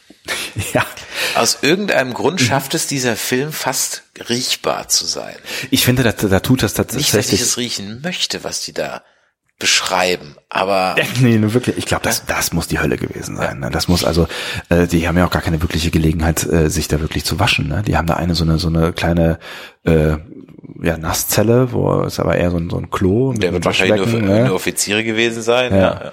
Also ne, die sehen ja auch hinterher richtig eklig aus. Ne? Auch das äh, erklärt übrigens Buchheim in der äh, in der Doku dann am Ende. Ähm, dass das äh, es gibt ja irgendwo die Szene, wo die auf dem Bett liegen und behandelt werden, irgendwie Furunkel im Gesicht Ja, haben ja. und so weiter. Dass das halt ganz normal war, weil du halt einfach äh, keine keine Luft an die Haut bekommen hast, dich nicht waschen konntest ordentlich und auch noch Scheiße gegessen hast. So ne? Und äh, deswegen sahen die dann am Ende so aus. War mir auch nicht bewusst, dass wenn du wenn du auch viel äh, so in so einer künstlichen Miefluft bist, dass deine Haut darauf irgendwann dann reagiert. also war mir jetzt auch nicht bewusst, aber Ja. auf andererseits ist verwundert dann auch irgendwie nicht. Ja. Äh, Das, da fand ich diese Szene so interessant, als dann der 2BO dann einfach da sitzt und den Schimmel vom Brot Ja. abschneidet. Schimmel ist gesund. Wer dann anfangen will, an sich selbst zu arbeiten oder sein Verhältnis zu Ein edles Gewächs. So in der Art von Hyazinth. Gerade hier soll man sich über alles freuen, was wächst. Das schöne Wort von Walter Auch krass, ne? Also auch da musst du mal drüber nachdenken, das, das ist ja, das muss ja alles die ganze Zeit immer klamm gewesen sein, ne? Also das kommt, Ja. kommen ja Unmengen von Wasser immer in dieses Boot und das muss ja immer alles klamm gewesen sein. Auch die Bettwäsche, wo die drin gelegen haben, die Klamotten, die die angehabt haben. Boah. Ja, aber echt, boah. Ja. ja wirklich. Und äh, das, also diese Schimmelszene ist auch, weil er das so mit so einer Selbstverständlichkeit, er philosophiert ja dann noch über den Schind. Genau. Ein edles Gewächs, fast wie jetzt hinten, ja. Ja. Ähm, Man soll sich freuen, wenn überhaupt was wächst da, ne? Genau, Ja. man soll sich freuen, wenn überhaupt was wächst. Und du musst halt davon ausgehen, ja, das Brot halt noch gegessen worden. Ja. Ich meine, das kenne ich von meiner Oma auch. Jung, das ist so noch gut. Ja, schreib mal drum rum. Und heute sagt man hier, schneid das, schmeißt das Brot weg, weil der Schimmel zieht irgendwie durch alles durch, auch wenn sie nicht siehst, so. Wo ich nicht mehr weiß, ob das stimmt, keine Ja, Ahnung, weiß ich nicht. ist so, Aber, aber meine Oma hat das noch gegessen. Das schneid weg, ist doch gut. Ja, ja, klar. Aber wo du das mit diesem, mit diesem Riechen sagst, ne, ich finde tatsächlich, ich, vielleicht liegt das auch so ein Stück weit an der, an der ähm, äh, Aufarbeitung des Films, weil das schon auch ein Unterschied ist, dass, dass der jetzt so aussieht, wie er aussieht, oder der, der Serie vielmehr. Ähm, ich habe dann nochmal so in die Fernsehfassung reingeguckt und in das Fernsehbild und das ist ja ganz schön trübe und auch einfach weiter weg. Also dadurch, dass das jetzt alles doch deutlich klarer ist, finde ich, kommt man auch dieser Situation klar äh, näher. So Okay, also die meinst die 4 zu 3 alte Fassung oder was? Ja, auch dieses ausgewaschene Fernseh-SD-Bild, Ja, genau. ja, Ja, genau, die alte 4 zu 3 Fernsehfassung, okay. ja. Was, was halt schon ein Unterschied ist jetzt zu diesem doch sehr digitalen äh, Eindruck, ist, ist ja nicht wirklich, ist ja ein analoger Film gewesen, aber durch die, diese, diese, diese Klarheit, die jetzt plötzlich im Bild ist, wo du halt auch wirklich Details erkennst und die Tropfen, die da irgendwo äh, an, an den Schränken oder sonst irgendwo hängen und so, ne? Da kann ich übrigens ähm, ausnahmsweise mal einen 5.1 Abmix loben. Mhm. Der ist hier wirklich gut. Haben die den neu nachvertont? Ja, die haben den, also die Sounds sind auf 5.1 hochgemischt Mhm. und normalerweise ist das eigentlich dann einfach nur Stereo aus allen Kanälen. Aber gerade hier bei diesen Wasserbomben-Szenen und so weiter, äh, wenn dann die Bolzen fliegen und das Wasser eindringt, das wirklich ein, das Bild kann da weiß Gott nicht mithalten. Das ist, also da gibt's besser restaurierte Filme. Klar. Aber ähm, der, der Sound ist wirklich gut, gut aufgemöbelt worden, sinnvoll aufgemöbelt worden. Aber die Synchro haben sie nicht neu gemacht, ne? Gott sei Dank nicht. Ja, es Gott ist, da gibt's ja, da gibt's ja durchaus Fälle, wo man das versucht hat. Ne? Ja, ich habe letztens Weiße Hai geguckt, Mhm. weiß ich nicht mehr, Sky, Netflix, whatever, irgendwo. Und dann merke ich so, das ist aber nicht die Stimme von Roy Scheider, die ich im Ohr habe. Und nachdem dann die nächsten zwei Stimmen auch nicht so typisch 70er Jahre klang, du kannst ja eigentlich so sagen, das war so eine 90er Synchron und 70er Synchron, das merkt man, weil auch die Stimmen ja zu der Zeit, du hast ja heute auch nur ich übertreibe jetzt 20 verschiedene Synchronstimmen, die hörst du immer. Bis sie in Rente gehen, dann kommen die nächsten 20. So, die Es ist, synchronisieren es ist alles schon durch. ein Ne? sehr, sehr elitärer Kreis, ein sehr kleiner Kreis, ja. Und dann fiel mir auch, da gab es auch eine neue Synchro. Deswegen kann ich auch zum Beispiel Indiana Jones, meine DVD oder Blu-rays, die ich da habe, die kann ich nicht. Und das ist ein Film, den gucke ich eigentlich lieber auf Deutsch, weil ich, das ist, ich bin halt mit der deutschen Fassung aufgewachsen. Ja. Und das, also selbst wenn du die gleichen Stimmen nimmst, was glaube ich in dem Fall ja sogar der Fall Ja, ist, ne? richtig. Der, der Flow ist halt Anders. ein anderer und du hast, du hast den Film ja im Ohr. Genau.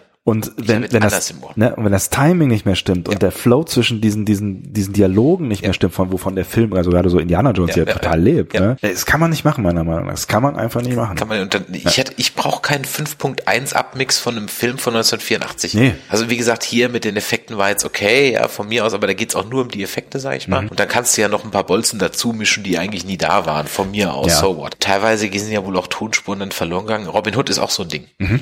Der kommt ja im Fernsehen dann nur mit der neuen Synchro und da ist halt Alan Rickman auch neue Stimme, die kommt, also auch dem Charakter einen komplett anderen Charakter verleiht, ja, und geht gar nicht, geht gar nicht. Ja, ist krass. Also wenn ich da irgendwann noch mal die Ur-DVD, erste Ausgabe in die Finger kriege, da zeige ich, würde ich einen relativ hohen Preis zahlen für den Film, weil ich den Film eigentlich mag, aber ich kann den auf Deutsch nicht gucken. Und das sind aber auch so Filme, dann guck doch original. Das mag ich aber dann nicht. Ich bin mit der deutschen Version aufgewachsen und ich möchte dann am Sonntagmittag auch gerne einfach weil ich bin auch nicht mit der englischen groß geworden. Dann kann ich auch die schlechte deutsche Synchro gucken. Das ist für mich dann nicht jetzt da, weißt du? Ja, ja, das ist ja, das ist so ein bisschen. Ich gucke, gucke Star Wars zum Beispiel ganz gerne auf Englisch tatsächlich, Mhm. äh, aber habe das halt erst äh, ersten Star Wars Film auf Englisch wahrscheinlich vor fünf oder sechs oder acht Jahren oder sowas So, so geguckt. ungefähr ging's mir auch. Und ja. äh, ich habe halt äh, Star Wars auf Deutsch ungefähr eine Milliarde Mal gesehen Ja. und kann die deutsche Synchro halt quasi mit, Ja. mitsprechen. So und das, wenn man die neu machen würde, also dann kann man halt auch den Film gleich schreddern. So. ja. In der englischen Version haben auch alle deutschen Schauspieler die englische Version gesprochen. Ach echt? Ja. Ach, das ist ganz cool. Das heißt, die, kon- die konnten auch alle einigermaßen Englisch. Ja. Ja, if not, then say tried. Ja.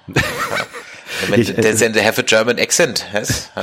Ich habe ich hab, ich hab, äh, mir ein Interview angeguckt auf YouTube, ähm, auch irgendwie in den 80ern, äh, im, äh, ein fürchterliches Interview mit einem Mann im englischen Fernsehen, der mehr als einen Stock im Hintern hatte, mit, mit Jürgen Prochnow und Wolfgang Petersen und war darüber äh, überrascht, dass die beide relativ gut Englisch sprachen. Weil, Okay. ja, also die haben da relativ fließend äh, ein, ein englisches Interview, dann auch ich weiß, 82 oder sowas, oder 81 vielleicht auch, als der Film in die Kinos äh, kam. Deswegen finde ich es ganz interess- interessant, dass du das gerade sagst, dass die dann auch selber sich synchronisiert haben. Und noch ein Fun Fact, ähm, die Serie lief dann auch auf der BBC, Mhm. dann aber komplett in Deutsch mit Untertiteln. Was ist ja nahezu progressiv. ja, ja so, so, the crowds, ja, the crowds completely in German, ja, with subtitles, yes, ja, on the BBC, ja, ähm, ja. Aber scheint, scheint ja dann, also ich habe keine Ahnung, wie die BBC-Zahlen waren, aber scheint ja dann funktioniert zu haben, weil du hast ja am Anfang schon gesagt, das ist ja auch äh, international extrem erfolgreich gewesen, das Boot. Ja. Ne? Und wo wir gerade Indiana Jones gesprochen, äh, über Indiana Jones gesprochen haben, wusstest du, dass das Boot und Indiana Jones im gleichen Universum spielen? Äh, nein. Ja, weil man hat nämlich dieses teure U-Boot auch ganz gerne mal ausgeliehen. Und das unter- Indiana Jones U-Boot oder was? Ja, das Indiana Jones U-Boot ist das Filmmodell U96 aus das Boot. Ach, das ist ja krass. Ja, es gab mehrere Modelle in verschiedenen Größen. Drei gab's tatsächlich. Drei, Ja, unter anderem ja. Mhm. ein 1 zu 1 Modell, das ist beim ersten Mal ins Wasser lassen gleich kaputt gegangen ist. Ja. Dann haben sie es nochmal nachgebaut, dann haben sie ein paar ferngesteuerte Modelle gehabt für die Abtauchszenen und so weiter. Und das 1 zu 1 Modell und die ferngesteuerten Modelle, die hat der Steven Spielberg sich ausgeliehen für Indiana Jones, der Jäger des verlorenen Schatzes. Also spielt im gleichen Universum. So, Punkt.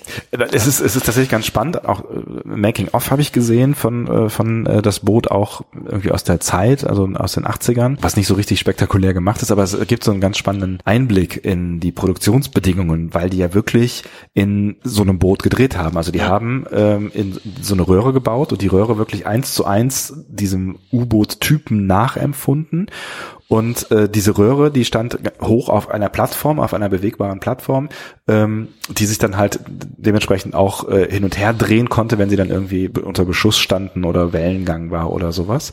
Und die haben die ganze Zeit mit allen Mann da drin quasi äh, gedreht. Das heißt, die hatten einen Kameramann, der die ganze Zeit hinter allen hergelaufen ist. Und das war, das macht den Film, glaube ich, auch so beklemmt, weil da ist nicht irgendwie einer, der von außen dann irgendwie eine Klappe aufmacht und da reinfilmt. Der Kameramann war die ganze Zeit mit denen unten drin und ist immer mit hin und her gelaufen quasi. Und das fand ich schon irgendwie auch einen ganz, ganz spannenden Fact, weil die dann halt auch ne, so erzählt haben, ja, dann sind wir halt, wir gehen, sind morgens in das U-Boot reingegangen und waren den ganzen Tag in diesem U-Boot und sind abends wieder rausgegangen. Also die waren wirklich in diesem U-Boot, alle Mann drin, so, ne? Den Schauspielern wurde auch gesagt und verboten, in die Sonne zu gehen.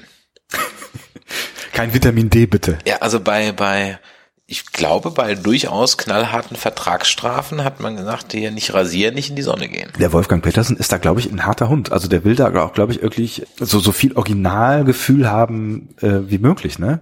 Also die haben auch irgendwie beim, beim Film dann äh, die Original-Sounds zum Beispiel eingespielt. Also wenn dann ein Schiff äh, irgendwie oben drüber, die Schiffsschraube, die du gehört hast, das haben die dann den Schauspielern eingespielt oder wenn die Bolzen platzen Ja. oder sowas, damit die das Gefühl bekommen, was, was, also von dem, was da so passiert. Ne? Auch dieses Knacken der Ja. Wenn das, äh, wenn das Boot zu tief taucht und so.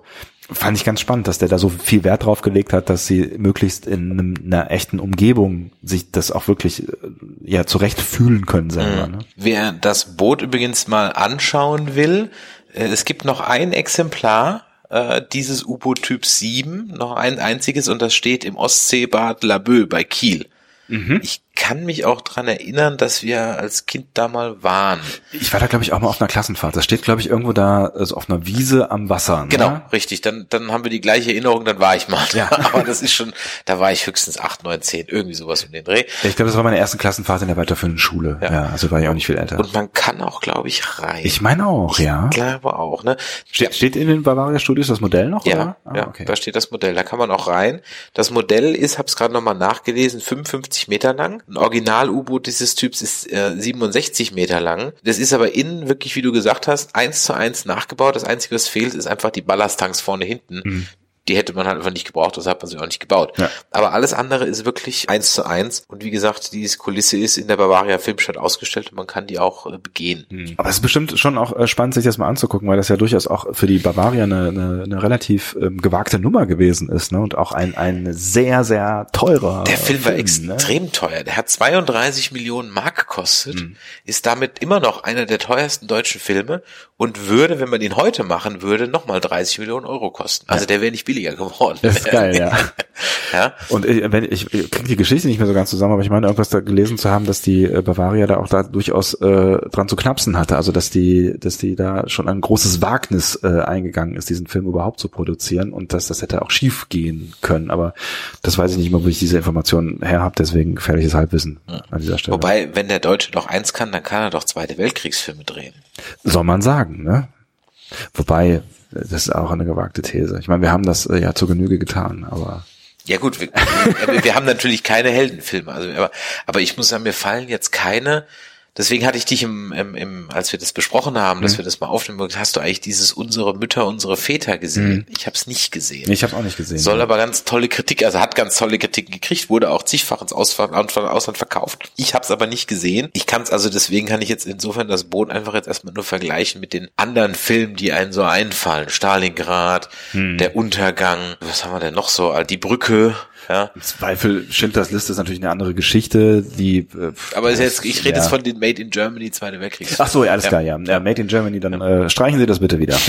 ja, aber unter ah, vergleichen, ne, das ist dann immer so ein bisschen schwierig. Also ich habe von den allen noch am besten im Kopf tatsächlich, ähm, ich weiß noch nicht, ob ich alle gesehen habe, mein Gedächtnis wird immer löchriger, den Untergang, der natürlich schon ein Stück weit ähm, diese diese andere Seite zeigt, ne? also diesen Wahnsinn, der da in der in der Führung stattgefunden hat, auch schon zu der Zeit, die irgendwie ja auch dann offensichtlich nicht so richtig gesehen haben, was sie da eigentlich äh, ihren U-Boot-Fahrern antun und wie aussichtslos die Situation mittlerweile im Atlantik geworden ist. Ne? Das kann man vielleicht am ehesten vergleichen mit der Situation da im Führerbunker und dem dann doch erst sehr langsam eintretenden äh, Erkennen, dass dieser Krieg verloren ist. Ne? Ja, und vielleicht am ehesten, nee, mit der Machart eigentlich nicht, weil äh, der Untergang ist schon eher sehr, es ist ein sehr kalter, äh, eher dokumentarischer F Film, ne? wo man zwar schon auch an die, an die Protagonisten irgendwie rankommt, aber da immer so eine Distanz zwischen ist, ist was glaube ich auch wichtig ist. Und ähm, da ist, da ist das Boot schon sehr, sehr viel näher an äh, seinen Protagonisten dran. Ein Fun Fact, den ich noch habe, der soll nicht unerwähnt bleiben, Mhm. weil du es vorhin erwähnt hattest, aber ich wollte es jetzt nicht so früh in den Cast werfen mit Fun Fact. Aber du, als du über Otto Sander gesprochen hast, Mhm. äh, den Kapitän Leonard Thomsen in der Eröffnungsszene, ähm, er war wohl wirklich sturzbetrunken. Ernsthaft? Ja. Also man, man äh, weiß ja, dass er gerne gelebt hat. Aber das, ist- das ist ja schon auch irgendwie Also laut Wolfgang absurd, ne? Petersen im Audiokommentar des Directors Cuts soll er sturzbetrunken gewesen sein. Ist ja geil. Jetzt ist die Frage, war der aus Versehen Sturz, also war der jetzt für die Rolle sturzbetrunken? Ja, so äh, Method Acting? ja, oder hat er, äh, oder war das sein Dauerzustand? Weil als ich mir das jetzt nämlich nochmal angeguckt habe, habe ich mir gedacht, Alter, der hat schon gnadenlos versoffene Augen. So sehe ich morgens auch aus, wenn ich mal kräftig gesoffen habe. Und da habe ich mich nämlich noch gefragt, also gibt es irgendwelche Augentropfen, dass der Maskenbildner schafft hat, der so aussieht? Oder hat er sich einfach kräftig einen reingewinkelt am Abend vorher, damit er so zum Set kommt? Es, wahrscheinlich gibt's Mittel und Wege, aber ich habe, ne, also es war auch echt mein erster Impuls. Alter, siehst du fertig aus. ja. Aber in dem Fall passt es ja äh, sehr gut in die Rolle Ja. hinein. Dann hat man noch eine Szene gerade nochmal angesprochen, die können wir auch nochmal ein bisschen, warum die vielleicht so gut ist, nämlich die auf dem Versorgungsschiff.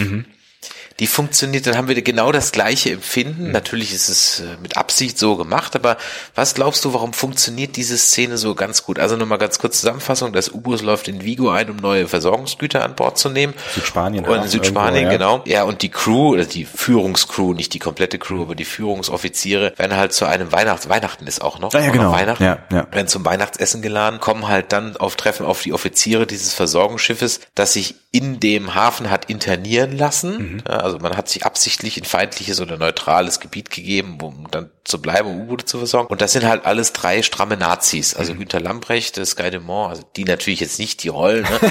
ja, nicht, dass da jetzt hier der kleine Podcast hier verklagt wird. Ja, Sky Dumont, Nazi. Das hab ich ja gehört. Hab ich da gehört. Äh, Und noch ein paar andere. Und dann, genau, und dann hat man so, dann trifft halt die Kriegsmüden auf die, die nie, die nicht einen Schuss gehört haben. Meine Herren!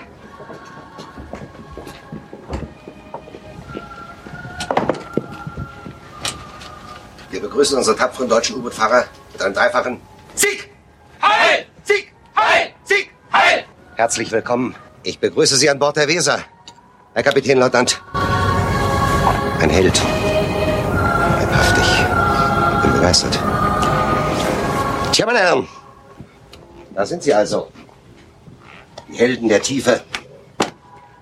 Die grauen Wölfe. Wir haben sie bei uns. In unserer bescheidenen Hütte. Sozusagen. Herr Kapitänleutnant, darf ich bitten? Herzlich willkommen. Herzlich willkommen an Bord. Hier. Herzlich willkommen. Willkommen an Bord. Herzlich willkommen. Tja. Sie sehen, Herr Kapitänleutnant, wir sind gerüstet. In aller Bescheidenheit versteht sich, aber nicht schlecht. Ein Stück Heimat. Sozusagen. Frisches Brot, Kuchen aus der Bordbäckerei, Bauchfleisch, frische Wurst, heutige Schlachtung, versteht sich. Tja, Sie müssen uns erzählen. Sie glauben gar nicht, wie gespannt wir sind. Das ist kein leichtes Leben hier. Man macht sich da falsche Vorstellungen. Öl gibt es genug. Fresskram auch, aber okay, das ist schwierig. Schwierig. Aber es geht in Ordnung. Die Spanier erdulden uns, aber sie lieben uns nicht direkt. Weihnachtsstollen. Hm?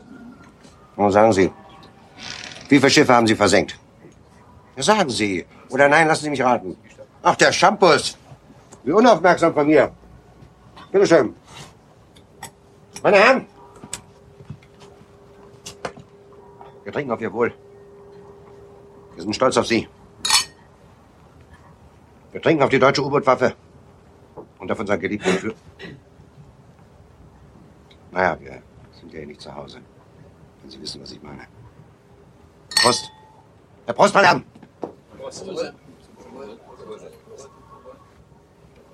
Ja, nun langen Sie mal zu. Ja. Wollen wir mal ran an die Buletten? Ja. Nur aber mal da raus mit der Sprache, Herr Kapitänleutnant. Wir platzen vor Neugier. Tja, Meine Herren, diesmal hatten sie uns ganz schön am Kanthaken. phänomenal. Sehen Sie, meine Herren, das ist die Sprache des Helden. Kurz, ohne Umschweife, einfach phänomenal. Aber so einfach kommen Sie uns nicht davon, Herr Kapitänleutnant. Geben Sie mal her. Heringssalat. Eine Spezialität von unserem Koch. Den müssen Sie probieren. Ja. Kosten Sie. Kosten Sie mal. Tja, also. Wie ist das so unter Wasser? Auf Tauchfahrt. Wenn der Feind über dem Boot lauert. Dunkel. Dunkel. Ja, und sehr still. ich glaube genau deswegen funktioniert die Szene halt so gut, ne, weil der Kontrast so so hart ist, ne? Und äh, ne, sie dann halt schon alle mit so einem, also diese diese drei gerade von dir genannten äh, mit einem strammen Heil Hitler, äh, die begrüßen, obwohl du halt irgendwie schon merkst, die haben da alle kein, gar keinen Bock mehr drauf, so irgendwie, ne? Die machen dann hier irgendwie kurz hier salutieren oder geben eine Hand oder sowas und äh, da treffen halt wirklich Welten aufeinander. Da trifft halt der Traum vom deutschen Großreich auf die harte Realität des Krieges so und weil ich glaube, die funktioniert so gut, das war gleich deine Eingangsfrage, die Szene, weil diese drei Nazis so im Vergleich zu den anderen aus der Crew überzeichnet sind. Ne? Die sind ja wirklich unangenehmst. So, ne? also dieser der der Typ, äh, der der die, die, den meisten Redeanteil hat, der ist einfach so unangenehm. Ich war tatsächlich überrascht darüber, dass die Crew und allen äh, voran der Kaloin da so cool bleibt, weil ich habe gedacht, das dauert jetzt nicht mehr lange, äh, bis, bis er dem mal ordentlich irgendwie äh, seine seine Meinung sagt zumindest. Ja. So, ne? Ja. Aber es passiert nicht. Also eigentlich sagt er so gut wie gar nichts. Martin Semmelrogge freut sich übers, also äh, äh, seine seine Rolle freut sich über über über das Buffet. Aber der Kaloin sagt eigentlich fast gar nichts. Also Leutnant Werner, der ist so ein bisschen, ja, dem gefällt das, dass er so ein bisschen Schulterklopfen kriegt und so weiter Mhm. und der erzählt so ein bisschen was. Und der, der, ich glaube, der merkt ja auch gerade erst so ein bisschen so ein Stück weit, ähm, was was in der Crew vorgeht und wie hart der Krieg eigentlich wirklich in der Realität aussieht. So, ne? Ich, vielleicht hat er das als Kriegsberichterstatter äh, auch noch nicht überall so mitbekommen, ne, wie aussichtslos dann Situationen sein können. Weil es gibt ja dann die Szene, die dann draußen äh, Da, ja, dann da, ne, dann, genau. dann, dann weichen oder wachen sie alle plötzlich wieder auf, Ja, ja. so aus dieser Starre. Ja, und der 1WO wird ja auch erst als Kapitän begrüßt. Ah ja, genau, richtig, ja, ja, genau, weil er halt als einziger irgendwie so halbwegs ordentlich aussieht und Genau, Uniform trägt. der sich ne? auch jeden Tag rasiert und trotzdem Sackratten hat. So, genau. Das ist eine schöne Szene. Die bis in die Augenbrauen krabbeln. Hm, schön. Stimmt. Und deswegen sagt, der erzählt ein bisschen was Mhm. und der Semmelronge sagt ein bisschen was, aber der Kaloin sagt nix. Ja, obwohl der halt von diesem fiesen Typen da die ganze Zeit auf die Schulter geklopft bekommt. Genau. So, jetzt erzählen Sie doch mal. Erzählen Sie doch mal. Wie viel haben Sie denn abgeschossen? Ja, ja. ja. Wir wollen die Heldengeschichten noch hören. Ja, das ist wirklich, äh, also ich, das ist auch so eine, so eine, ja, so eine eindrucksvolle Szene, die wenig, also da braucht es nicht viel, um das aufzubauen. Und das finde ich an der Szene so beeindruckend. Du kennst ja diese äh, Versorgungscrew gar nicht, du triffst sofort auf die und die Szene ist auch nicht lang. Lass die fünf Minuten sein. Wenn überhaupt, ja, Wenn genau. überhaupt, ja. Aber es braucht, und das finde ich halt eben das Tolle an einem guten Drehbuch und einer guten Regie ähm, und einer guten Kamera und so weiter, dass du halt eben da jetzt keine Exposition brauchst.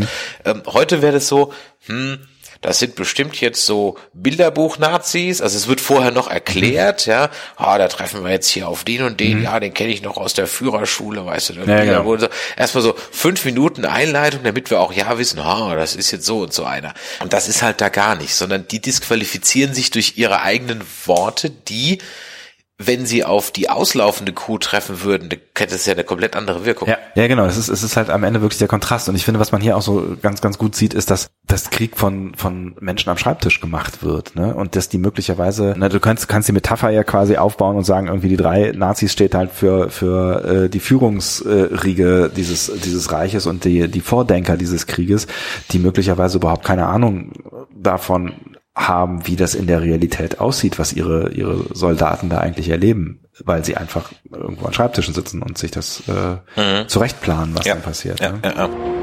Ah, Johann, tut gut die frische Luft, was? Na. Komische Heinis. Diese Maschinenleute. Du hast vorhin das Gespenst erwähnt. Ja.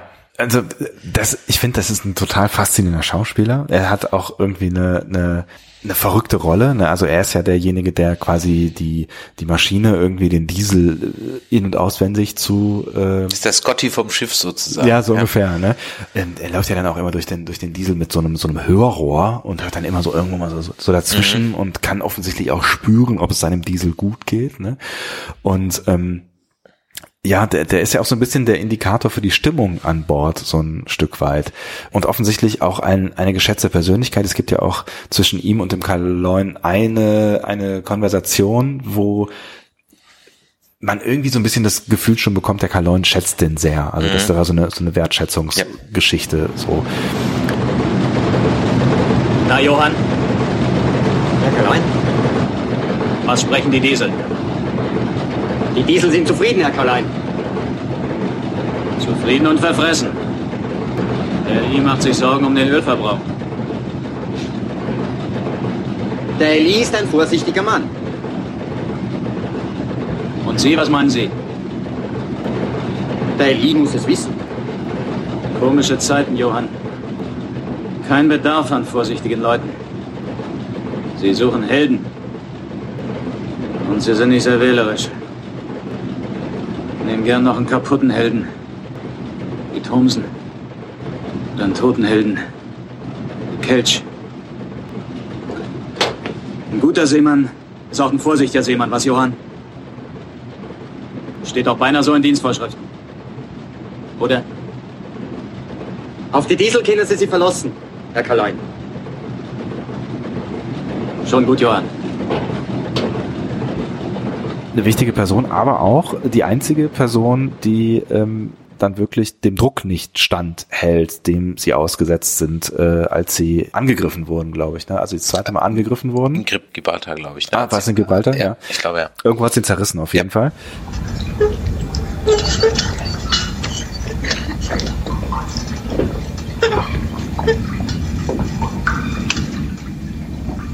Was ist denn los, Johann?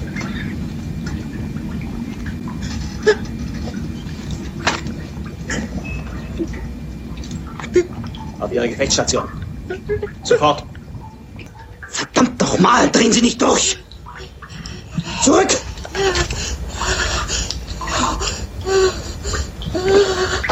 Zurück, Johann. Zurück, Johann!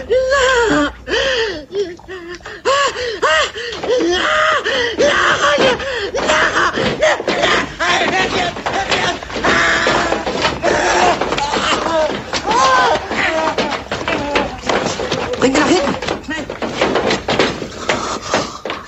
Er, er ist weg, Herr Kalein. Ausgerechnet, Johann.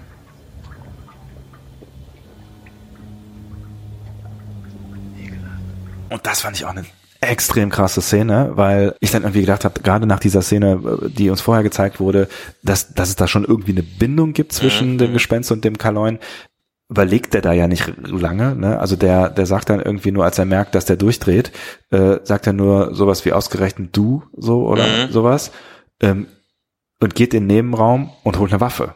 Mhm. So, während, während äh, dann da ein paar aus der Crew ihn versuchen wegzuräumen und äh, ihn beruhigen. Aber das heißt, im, im Worst Case, wenn da irgendwie die Crewmoral oder er äh, sich, also er hat ja versucht, irgendwelche Shots zu öffnen, also Ja. wenn er das Boot in Gefahr gebracht hätte, dann hätte der den erschossen. Ja, ja. Das fand ich schon krass. Das war echt krass. Ja. Das, das war, war auch.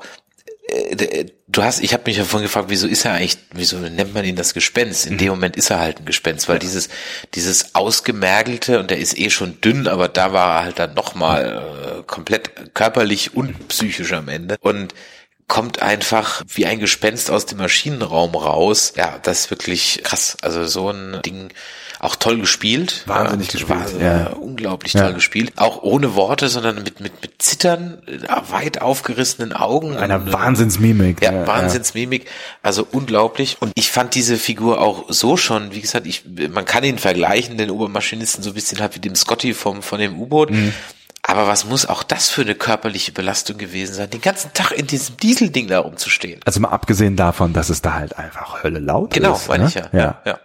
Also äh, da nochmal zu dem zu dem äh, äh, U-Boot, was äh, zu dieser U-Boot-Doku, die ich gesehen habe, also ein modernes Mhm. U-Boot, ne, da hatten die äh, irgendwie ein Aggregat, was den Ton der Diesel irgendwie aktiv aus diesem Boot rausfiltert. Mhm. Und wenn die durch diesen Raum mussten, wo der Diesel drin ist oder wo der Diesel nebenan ist, haben die immer einen Kopfschutz, äh, also so einen, so einen Kopfhörer äh, Mhm. Ja. angezogen, weil es so laut ist. Und der sitzt da so gefühlt den ganzen Tag drin in dem Boot. Ne? Hört sich nur im Hörrohr, hört er sich noch den, den Diesel an, ja. Und dann der, der Gestank, und das ist ja auch noch so ein Punkt, ne? Also dann, dann ziehen ja auch die Abgase durch das Boot, ne? Ja. Und er sitzt da an der Quelle und also, ne, weil du eben auch so den, den Mief angesprochen hast, man will sich auch überhaupt gar nicht vorstellen, was das überhaupt auch für eine Belastung war, ne? Hitze und, und Diesel und Nässe und äh, Schweiß Ja. und also das war bestimmt alles nicht so richtig schön. Aber das äh, Gespenst bekommt ja dann quasi noch eine Rehabilitationsszene, ne? Er sorgt ja dann dafür, ähm, als das U-Boot voller Wasser läuft, ähm, sorgt er dafür, dass, dass diese ganzen äh, offenen Stellen quasi gestopft werden mit Holz und was auch immer und taucht da sich ein Wolf und macht das alles wieder zu. Also das war dann so der Moment, ähm,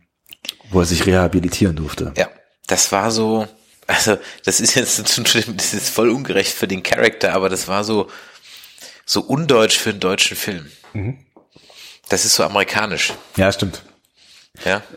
Aber das, äh, In, in, Also es war jetzt bestimmt nicht rein reingeschrieben worden, um dem amerikanischen Publikum Hm. zu gefallen, das glaube ich nicht.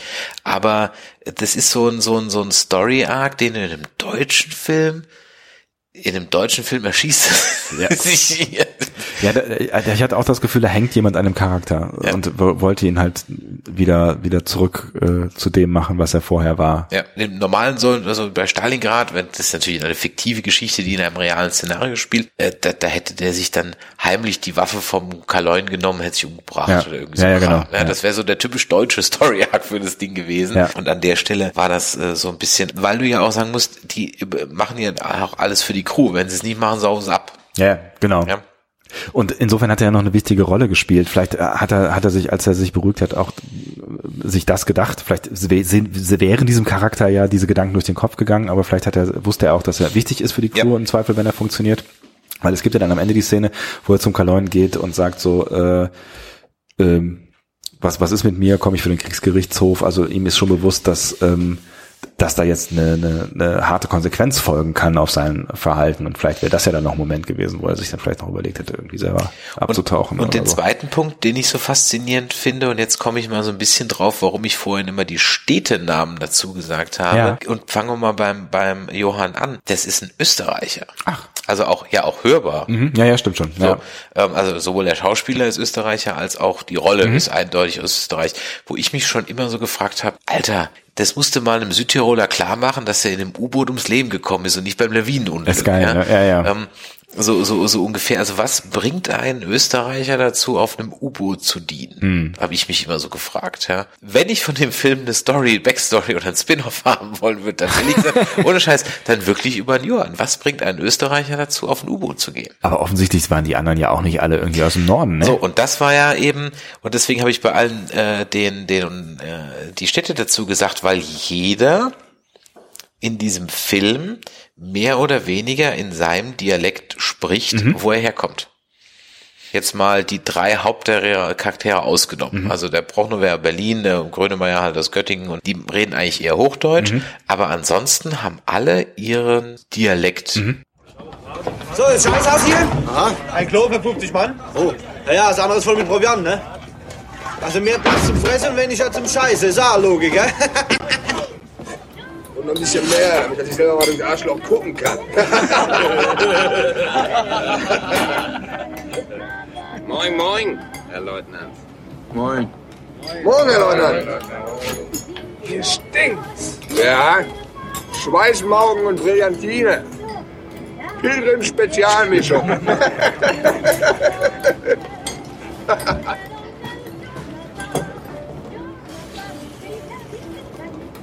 Schmeckt wie Scheiße, ne? Das Rührei. Wie Baby. Ah, Vielleicht will er Hühner halten in der Zentrale. Na klar, und in der Bilch enden, ne? Ne lütte Sorte. Die können wir dann immer mit grünen Popeln füttern. Alte Topsau. Wieso denn? Die würden sich doch freuen, ne? Jeden Morgen die fetten, frischen Dinge.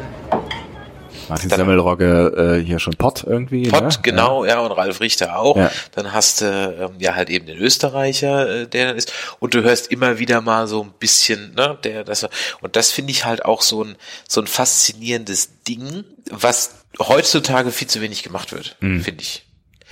Es kann natürlich auch damit zusammenhängen, dass früher die, die Dialekte schon eine, eine größere Rolle gespielt haben, als das heute der Fall ist, ne, weil ja kaum noch wirklich dialektale Verfärbungen zu hören sind ne, und keiner mehr auch äh, sowas wie Plattdeutsch oder sowas spricht. Ne. Vielleicht hat man das früher auch einfach noch intensiver gehört, wo jemand hergekommen ist, als, als das heute der Fall ist. Ich meine, wenn du jetzt heute die gleiche Crew zusammenwürfeln würdest, gerade bei jungen Menschen, das waren ja alles relativ junge Menschen, wenn du da jetzt irgendwie äh, 10, 20-Jährige äh, aus äh, acht verschiedenen Städten in Deutschland, ich glaube, dass du da nicht So. unbedingt Und jetzt machen wir eine Wette. Keine Ahnung, ob du mitwettest. Ich sage, Ja. in dem neuen Ding reden die alle normales Hochdeutsch. Gibt's keinen einzigen Dialekteinschlag. Oder wenn, dann ist das so übertrieben Kölsch, übertrieben Berlinerisch.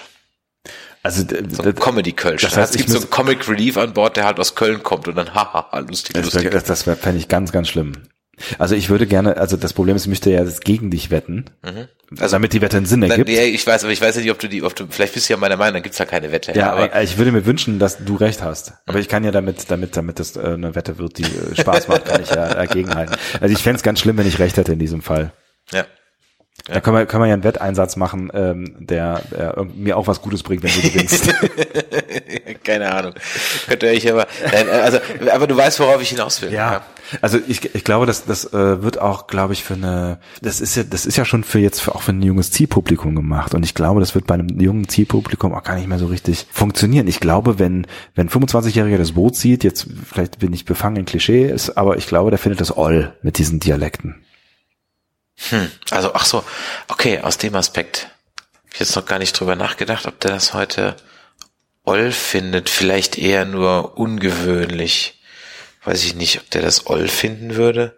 Hm, gute Frage. Kann ich dir so gar nicht. Äh, was, was glaubst du denn? Also warum sollte er es oll finden? Ja, weil das, weil, das- weil das, weil das niemand mehr, mehr macht, weißt du, also weil niemand mehr Dialekt spricht, weil man es nicht mehr gewohnt ist, so.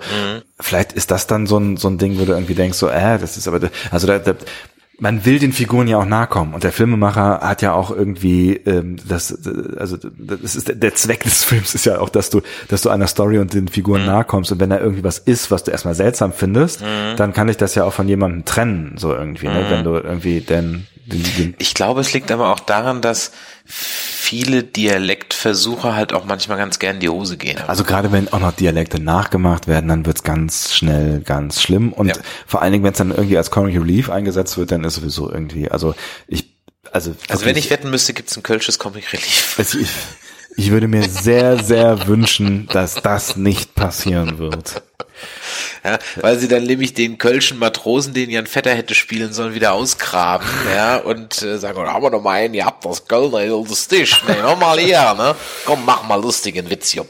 Oh. Nee, also, ähm, ja. Ich Also möchte das nicht. Ich möchte das nicht, nein, ich möchte das auch nicht. Zwei Unterschiede zum Buch wollte ich noch, weil du das vorhin auch angesprochen hattest, Ja. noch kurz sagen. Die hatte ich mir so ein bisschen mal hier auf den Notizen gemacht, oder hast du dazu eine Anmerkung? Sonst soll ich schnell bestellen. Unterschied, ich habe ich hab mich mit dem Buch tatsächlich nicht beschäftigt. Ähm, also ich weiß nur, dass es die Buchvorlage gibt. Das Einzige, was ich über das Buch weiß, ist, ähm, dass das Buchheim relativ spät geschrieben hat, weil er, wenn ich das richtig gelesen habe, 25 Jahre lang äh, überhaupt nicht in der Lage gewesen ist, seine Notizen anzufassen, weil er so traumatisiert gewesen ist. Ähm, was dann letztlich im Buch drin steht und wie viel davon äh, es in den Film geschafft hat, weiß ich nicht. Es hat sehr viel davon in den Film geschafft. Mhm. Ähm, eigentlich fast alles. Es gibt eine Szene am Ende oder eine längere Sequenz oder Episode, sagen wir es mal so. Es ist ja durchaus ein episodenhafter Film. Mhm. Ne? Du hast den ersten an, du hast erst die Langeweile, dann hast du den ersten Angriff, dann hast du die Versorgungsszene, hast du die Gibraltar-Szene und die Rückfahrt. So, Das sind ja so ein bisschen durchaus Episoden. Ähm, es gibt dann auf der Rückfahrt noch eine Episode, dass sie, ähm, also so durchaus eigentlich ein längeres Ding ist. Ähm, sie treffen auf einen Frachter, den sie, ich glaube sogar über Wasser anfahren oder halt auf den zusteuern, der sich nicht zu erkennen gibt. Dieses Schiff wird dann als britische Frachter identifiziert oder so irgendwas und beschossen. Und in dem Moment, wo der äh, Torpedo losgeht, stellt ähm, hier der 1WO, unser strammer Nazi, fest, dass er das Schiff falsch identifiziert hat, Mhm. dass das nämlich nicht ein äh, britischer Frachter ist, sondern ein spanisches Passagierschiff weil da noch irgendein Anhang war, dass das Schiff umbenannt wurde und er hat das nicht gesehen, weil er halt nicht sauber hingeguckt hat. Also unterläuft ihm, dem Überkorrekten, ein Fehler. Mhm. Also ein, ein Character-Twist, der so im Film ja gar nicht drin ist oder in der Serie nicht drin ist. Und nur weil, und das wird ja am Anfang thematisiert, sagte Thomsen ja, er hätte mehr Abschüsse machen können, wenn die Aale, also die Torpedos funktioniert Mhm. hätten. Und nur weil dieser Torpedo nicht funktioniert, geht das Schiff halt nicht unter. Also prallt er halt an dem Schiff ab und nichts passiert. Krass. Also das weiß ich jetzt nicht mehr hundertprozentig, weil ich das Hörbuch schon lange gehört habe. Aber ich glaube, sie kapern dann ganz kurz diesen Frachter, also gehen halt mal an Bord oder oder der Captain von diesem von diesem Passagierschiff kommt an Bord an, ins U-Boot und dann merken die halt, okay, der ist ein Spanier und Spanien war neutral und dann lassen sie halt laufen Ja, sozusagen. ja. Das ist das eine, was fehlt. Und das zweite ist, was fehlt. Sie treffen dann kurz vor La Rochelle, äh, warten sie auf ihr Geleit. Also es ist wohl so gewesen, dass wenn ein U-Boot ein- und ausläuft, dann kriegt es Geleitschutz, Mhm. ja, ähm, weil es ja nicht so ta- tauchen kann und der irgendwann in seichtes Gewässer kommt, damit es nicht so angreifbar ist, kommen also Schiffe als Begleitschutz. Und sie warten dann auf ihr Geleit und ein anderes U-Boot wartet auch auf Geleit und ähm, wird durch eine Seemine dann beschädigt. Mhm. Und dann nehmen sie Verletzte, also das Boot sinkt, das andere Boot, Ach, krass. nehmen dann Verletzte an Bord. Und die Verletzung, die man in, hier in, dem, in der Serie dem Kriechbaum angehängt hat, Mhm. sozusagen, das ist aber in dem Buch eigentlich einer von dem anderen Schiff. Ah, okay. Das ist aber durchaus, ich meine, bei einem, keine Ahnung, 700 Seiten Buch sind das durchaus normal 60, 70, 80 Seiten, die auch für diese zwei Dinge da drauf gehen. Ich sage mal, um diese spanische Geschichte, ja, hätte man vielleicht noch mal machen können, aber es hätte diesen, den 1-4O-Charakter hätte es durchaus nochmal einen anderen Twist gegeben. Ja, wobei ich finde, man merkt schon so ein bisschen, dass er auch eine Entwicklung durchmacht. Ja. Ne? Es, wird, es wird ja nie thematisiert. Es wird, also er sagt nie, ich bin hier der, der große Nazi, ich bin Anhänger der Führung. Er sagt aber auch genauso wenig, ich kann euch jetzt besser verstehen hinterher irgendwann. Ne?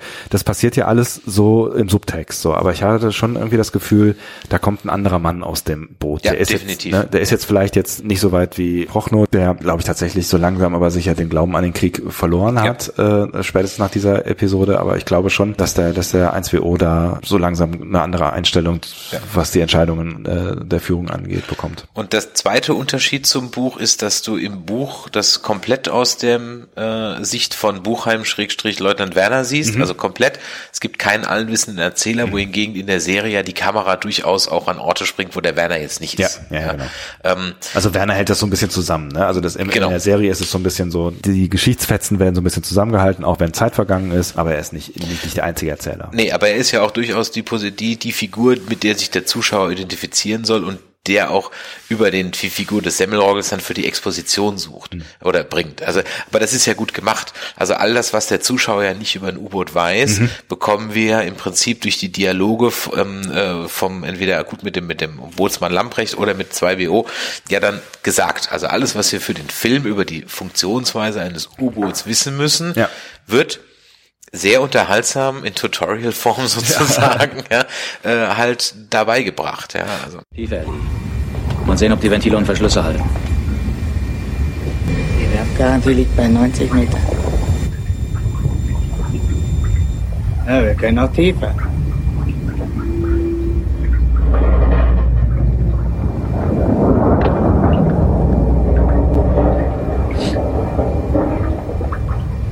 Irgendwann ist natürlich Schluss. Ist klar. Hält der Druckkörper nicht mehr. Dann wird das Boot vom Wasserdruck zerquetscht.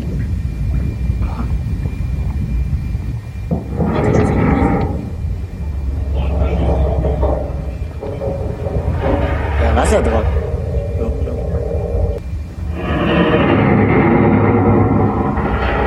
Tiefer.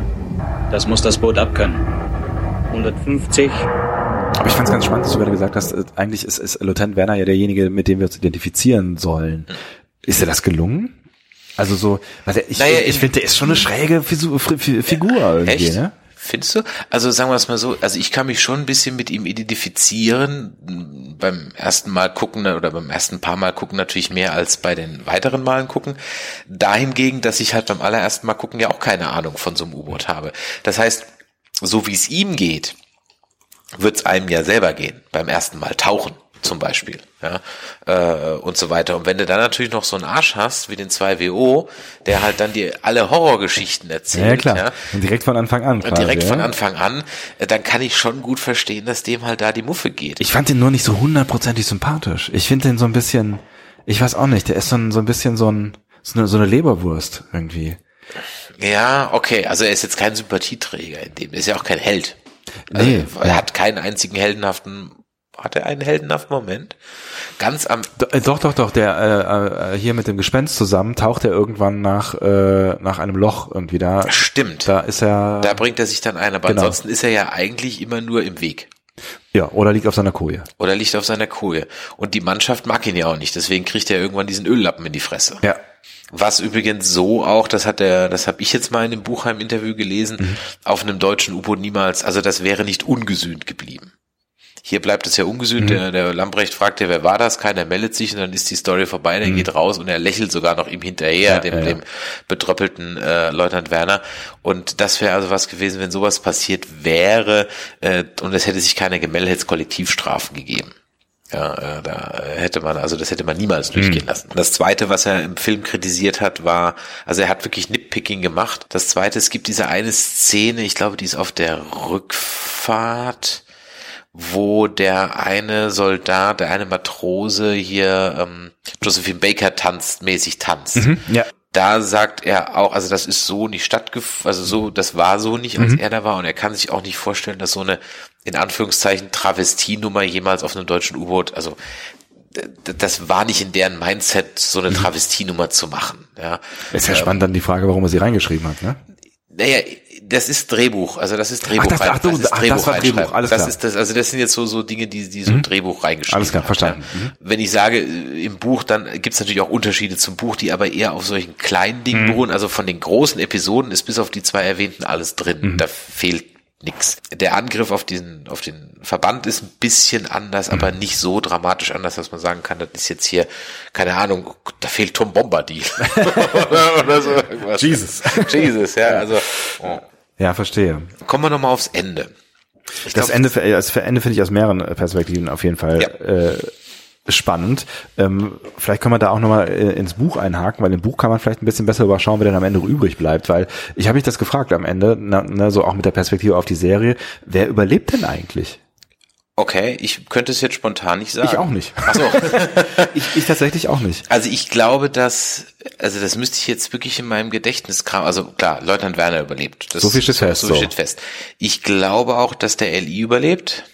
Den meine ich später gesehen zu haben. Ja? Ja. Ähm, Aber ich würde es ihm wünschen. der Semmelrogge und der, der François-Typ ist tot. Hm. Der ist, glaube ich, tot. Der, Ne? meine ich auch, der, ja. genau. Ich gehe dann nochmal noch mal die Liste durch, wen ich gesehen habe. der äh, ja und von und vom vom Kaloin weiß man es halt nicht so. Ja, genau. 100%. Er bricht halt Er zusammen. bricht halt zusammen. Ja.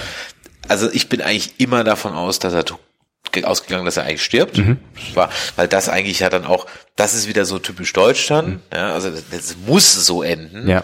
Also ein deutscher Film im Zweiten Weltkrieg muss so enden. Ja, ich meine, das, das ist ja auch, äh, also klar, wir brauchen es eigentlich nicht betonen, es ist ein Antikriegsfilm, so viel Ja, steht fest, genau. ne? Und eigentlich ist es schon auch konsequent, dass der Film, also das ist jetzt, also ich finde das Ende tatsächlich auch gut, so wie es ist. So, deswegen, auch das ist ein Punkt, wo ich am Anfang, als dann die Ankündigung der Serie kam, äh, mein linkes Auge nervös gezuckt hat. Weil das eigentlich ein, ein guter Abschluss ist. Wäre es ein kriegsverherrlichender Film, wenn er, wenn die eingelaufen wären, es wäre fertig gewesen? Jetzt mal, jetzt mal rein hypothetisch gesponnen. Wir, wir, kennen unsere politische Einstellung. Es kann keiner nachsagen, wir wollen hier einen Nazi-Film draus machen. Mhm. Aber ich frage mich, das- weil es halt so ein deutsches Ende ist. Es muss so enden, Mhm. sonst ist es kein deutscher Film. Wäre es denn ein, ein, ein kriegsverherrlichender Film geworden, wenn die jetzt nicht draufgegangen wären? Ich glaube ehrlich gesagt nicht. Also natürlich kann man das Kriegsverherrlichen drehen, indem die einlaufen und dann alle Heil Hitler brüllen und von Bord gehen eine Party feiern. Ja, aber auch dann ist es, wäre es im Zweifel, also wenn, wenn es jetzt zum Beispiel ein historischer Film wäre, also wenn es Mhm. historische, äh, historischen, äh, eine Gesch historische Geschichte nachzeichnet, dann wäre es, glaube ich, immer noch kein, kein äh, kriegsverherrlichenderen Film. Ich glaube, man hätte immer noch irgendeinen Kniff gefunden am Ende, um noch irgendwie zu zeigen, dass da gebrochene Personen zurückgekommen Mhm. sind. Weil sie ja aus die, die diese Charakter wären auch nicht Heil Hitler brüllen vom Boot gelaufen. So, das, Genau, ne, ja. also das ist schon mal der wichtige Punkt. Und ich glaube, man, also wenn man, wenn man diesen Film mit einem halbwegs eingeschalteten Verstand guckt, dann bekommt man an ganz vielen Stellen relativ deutlich gezeigt, dass diese Männer nicht sehr viel vom Krieg und von äh, auch der der Führung halt. Ich glaube, dass man das am Ende nochmal so klar zurrt, äh, hat man auch gemacht, damit da auch bloß kein Zweifel aufkommt. Ne? Also damit, ja. und natürlich, weil es halt, weil es halt einem ei- eigentlich den Atem nimmt. So, ne, es ist einfach auch ein krasses Ende. Ich erinnere mich noch, als ich das das erste Mal irgendwie gesehen habe. Ich habe keine Ahnung, wie alt ich da gewesen bin und wann das genau war. Aber mich hat das Ende einfach wirklich umgehauen, weil du ja schon irgendwie mitfieberst mit dieser Crew und durch, durch diese, diese ganzen schlimmen Dinge mit ihr durchgehst und dich natürlich dann auch freust, dass sie es irgendwie schaffen und dass sie einfach irgendwie diesen ganzen Scheiß hinter sich lassen können und zurück äh, in La Rochelle sind, an Land gehen können und im besten Fall all das vergessen können, was da, was da passiert ist. Und dann werden die alle umgenietet, so. Ja. Ne? Das, also ich meine, das, dieses Ende ist schon einfach mega krass. Ja, und es ist halt dann, also es macht halt auch diese Sinnlosigkeit. Das ist natürlich schon ein bisschen in your face, ganz klar. Ja, ja, klar. Aber Mhm. äh, also die, dieses Bild vom, vom Prochnow und deswegen finde ich es auch so komisch, dass teilweise Prochnow auch manchmal unterirdische schauspielerische Leistungen Mhm. abliefert, weil er das ja definitiv anders kann. Ja.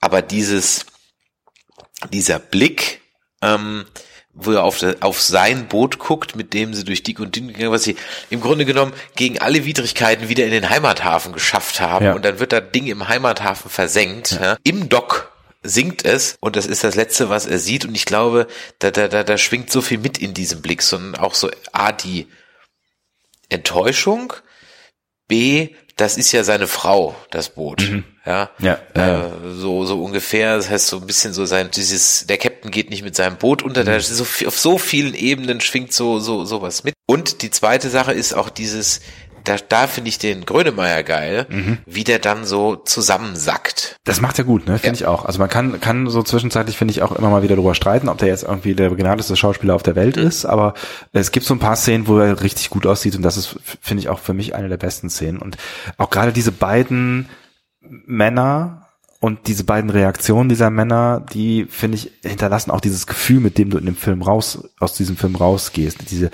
diese, diese Leere, die der Film hinterlässt. Ich finde, das, Ja, äh, ja. Es, es bleibt ganz viel Ernüchterung und Leere einfach. Genau, weil er sagt, stimmt, Moment, er sagt ja gar nicht zusammen, er, er schreckt doch zurück. Stimmt, genau. Stimmt, er Ja, schreckt, ja, ja, er genau. schreckt, er so, schreckt richtig zurück, genau. Er nimmt den, der, der, der Karl zusammen in seinem Arm. Und sie, sie, sie liegen so halb irgendwie genau auf dem Genau, Boden. und dann realisiert er, dass er wohl tot ist. Zumindest davon sind wir bisher ausgegangen, Mhm. dass er tot ist. Und dann kriegt er richtig, ja, die nackte Angst. So, genau, ja. Genau, die nackte Angst ins Gesicht und geht er zurück und dann zoomt die Kamera raus und dann siehst du ihn in diesem Trümmerfeld und dann schwarz und fertig. Ja, das ist, das ist, glaube ich, auch so eine, so eine, so eine Verständnisszene. Also er versteht da, was da eigentlich gerade passiert, weil das war, das war der Mann, der ihn gerade über, über Wochen hinweg durch dick und dünn gebracht. Also er war so der Fels in der Brandung, glaube ich, für diese ganze Crew und wahrscheinlich am Ende auch ähm, für, für Lieutenant Werner, der da ja wirklich äh, Todesängste äh, aus, ausgestanden hat. Wahrscheinlich alle, aber er wusste ja noch am wenigsten, was da, was da gerade so passiert und was so ein Boot aushält und so weiter. Ne? Und ähm, diese Instanz äh, ist damit weg quasi. Ne? Mhm, Und das, äh, ja, das, das steckt, glaube ich, ganz, ganz stark in dieser Szene. Also ich finde das Ende wirklich sehr, sehr stark. Und deswegen, und weil das Ende so stark ist und weil es so ist, wie es ist und weil es so gehört, wie es gehört, war ich dann eben, ob der Ankündigung, dass es jetzt weitergeht, hm. Und wenn ich mir jetzt nochmal unsere jetzige Crew ins Gedächtnis rufe, dann habe ich da halt Charakterköpfe. Das ist da, das ist das nächste große Problem. Ne? Neben, also auch abgesehen davon, dass das eine Schauspielcrew ist, die ihresgleichen sucht. Ja, wir haben am Anfang ausführlich drüber gesprochen. Ähm, es, es sind, sind, sind diese, diese, diese, diese Charaktere verkörpern halt auch ganz viel einzeln. Und äh, wir haben eben drüber gesprochen, dass ein, einige dieser Schauspieler einfach nur ganz kurz aufgetaucht sind. Aber die haben es tatsächlich ähm, auch in ihren kleinen Rollen geschafft, diesen Rollen irgendeine Art von, von Tiefe oder von Profil zu geben. Also auch wenn Uwe Ochsenknecht noch viermal durchs Bild gelaufen ist, hast du, ein- hast du ein Gefühl dafür bekommen, wer der Typ ist. Ja. Das kann was mit gutem Buch zu tun, also mit gutem Drehbuch zu tun haben. Es kann aber auch was mit guter Schauspielerei zu tun haben. Bevor du den Sack zumachst, mich würde noch interessieren, wer, wer ist dein Lieblingsschauspieler? Aus Wer, das wer, genau, also wer, wer hat für dich die beste Leistung geliefert oder wer hat dich am, Also am du meisten redest berührt? jetzt von, von der schauspielerischen Leistung. Okay. ja, oder von der Figur, die dich am meisten berührt hat oder Also jeder hat so seine Momente. Ich weiß noch, als schwer hoffnungslos verliebter Teenager war Mhm. mir natürlich hier der unglücklich verliebte Soldat irgendwo am nächsten. Ja. ist auch ein cooler Typ irgendwie, ne? Ist auch irgendwo ja. ein cooler Typ. Ich habe sogar, ein kleines Fass mache ich noch auf, weißt du, was mich auch noch so auf so einer unterschwelligen Ebene bedrückt hat, nachhinein, ich habe irgendwann mal eine Doku gesehen, wie die Franzosen mit den Französinnen umgegangen sind, die sich mit Deutschen eingelassen haben. Mhm. Das war kein Spaß. Nee, das glaube ich. Das war kein Spaß, also vor allem nach Kriegsende oder nachdem die Alliierten dann so äh, Schritt für Schritt durch Frankreich vorgerückt sind. Das war kein Spaß, da gibt's also Wochenschauaufnahmen, die sind, also da bist du auch nicht, ich will es nicht gleichstellen mit Holocaust-Aufnahmen, aber du bist auch betroffen Mhm. dahingehend, wie Nachbarn mit Nachbarn auf einmal umgehen. Und das, das, das, die nächste Stufe sind ja dann die Kinder, die aus solchen äh, Beziehungen entstanden sind. Und, ne? und, und, und auf dieser Ebene hat, als ich das dann irgendwann, dass diese sowas wusste, weil er sagt das ja auch, glaube ich, irgendwann in so einem Nebensatz. Mhm. Das darf keiner wissen oder sowas. Das war mir beim ersten Mal gucken jetzt nicht so, Mhm. die, die Ausmaße waren mir nicht so klar, was mit ihr passiert, wenn das rauskommt. Das darf keiner wissen. Darf keiner wissen. Ich hatte das fürs beim ersten Mal gucken so unter, das darf keiner wissen, weil halt die Zeiten damals so waren, ja. Aber es darf keiner wissen, weil sie sonst gelüncht wird, was vorgekommen ist, ja. Und mit Haare abschneiden, nackt ausziehen, Teeren und Federn durchs Dorf rennen, was auch vorgekommen ist, war sie noch am gut bedient, in Anführungszeichen. Gibt dem Ganzen auch nochmal so eine, so. Und dann kann man auch die Sorge von ihm natürlich, die ist schwanger, der ist nicht da. Wenn es einer mitgekriegt hat, wie erklärt die das, wo kommt das Kind her? Das gibt dem auch nochmal so eine, durch, da muss er natürlich ein bisschen jetzt sich damit auseinandergesetzt haben und sowas wissen, schon klar. Aber äh, das gibt dem Ganzen halt auch nochmal so eine Schwere, die äh, war, also mit dem konnte ich mich mal heute jetzt beim Rewatch überhaupt nicht mehr, dann Mhm. ist mir der eigentlich eher, fand ich ein bi- bisschen kitschig eigentlich. Ähm, Also ein bisschen Love Story. Es gibt ja keine Frage. Im Gegensatz übrigens jetzt zur Serie, ne, da gibt's ja dann eine Mhm. Da Frau. gibt's jetzt eine, ja. Äh, gibt's ja einfach keine Frauen im Ja. Film. Ne? Und das war dann ist das dann die einzige Romance-Note hier. Ansonsten, mei, also es gibt keinen, es gibt jetzt, also es gibt keinen Comic Relief. Mhm. Also der Semmelrogge so ein bisschen, aber auch schon nervig irgendwo. Also ich finde ihn eigentlich nervig. Es ist ganz lustig, wie man unterschiedlich äh, auch Menschen wahrnimmt. Also ne? also wir hatten das ja gerade bei Grönemeyer Ja, ja, schon. ja. Ich, ich finde Martin Semmelrogge in der Rolle, natürlich ist er so ein, so ein so ein bisschen so ein Trizer, so gerade in Richtung Lieutenant Werner, aber ich finde den mega cool in der Rolle. Echt? Ja. Ich fand den, also wenn, in echt würde ich den hassen, den Typ. ja ich fand den lustig. Also ich, also ich fand Nee, den auch sympathisch so, irgendwie. so, so, nee, so ein Typ wird mich, der wird mich, das wäre der erste auf dem Boot, der mich, also wenn ich auf dem Boot wäre, der wird mich mega nerven, der Typ. Ja, das kann äh, gut, wenn ich auf dem Boot wäre, vielleicht schon auch, ja. Aber ich fand, ich fand der, der hatte, der hat dem Film viel gegeben. So. Ja, also für den Film, ja. Wäre ich der LI, ich hätte gesagt, sei oh, Schnauze jetzt. Ich will deine Pilzgeschichten hier nicht hören. Aber Pilz, was essen die eigentlich, wo der sagt, der hätte mal besser geborst, gerasiert werden sollen? Das weiß ich auch nicht. Boah, ist widerlich, oder? Ja. Keine was Ahnung. essen die denn da? Ich dachte, das wäre irgendwas Fischiges, weil es da irgendwie so Gräten und sowas ja, gab, dachte aber ich auch erst, aber dann ist irgendwie Borsten, also. Ich keine Ahnung. Ja. Vielleicht kann man das ja noch recherchieren. Ja, vielleicht weiß das ja irgendjemand, was die da essen. Also das war auch echt eklig. Also nochmal um die Charakter zurück. Ich finde den LI am menschlich nachvollziehbarsten. Den, äh, den finde ich einfach, ah, weil der ist durch, das ist schon seine x-te Feindfahrt, der ist ja auch zumindest vom Schauspieler her der älteste. Mhm. Ja, also der berührt mich dann am meisten, wo, wo ich auch froh war, dass das, er überlebt ist auch. Wenn ich, ich bin ziemlich sicher, dass der am Ende dann, äh, dass er das überlebt. Ähm, also den fand ich eigentlich so, weil der ist auch, der sagt auch nicht viel, ähm, aber wenn er was sagt, dann hat das Hand und Fuß und so weiter. Und äh, ja, den fand ich eigentlich ganz, ganz gut. Ansonsten, es hat ja, es sind ja nur drei oder vier, die wirklich was. Die anderen sind ja zwar da, Mhm. Aber haben ja, ich meine, der, der Heino, äh, hein, hein, Heinz Hönig oder wie heißt, Ja, Heinz ähm, als, ja. Heinz Hönig als, als, als äh, Funker oder Mhm. als Richte, so nah Mann, der hat ja jetzt keine Rolle, die jetzt, der sagt halt, Boot kommt auf, Verstörer nähert sich. Ja, also er sagt natürlich gut geliefert, ja, Mhm. der liefert schon ab, die Dramatik, aber du erfährst ja über ihn als Charakter nichts. Nee, nee, nee, ist richtig. Ja.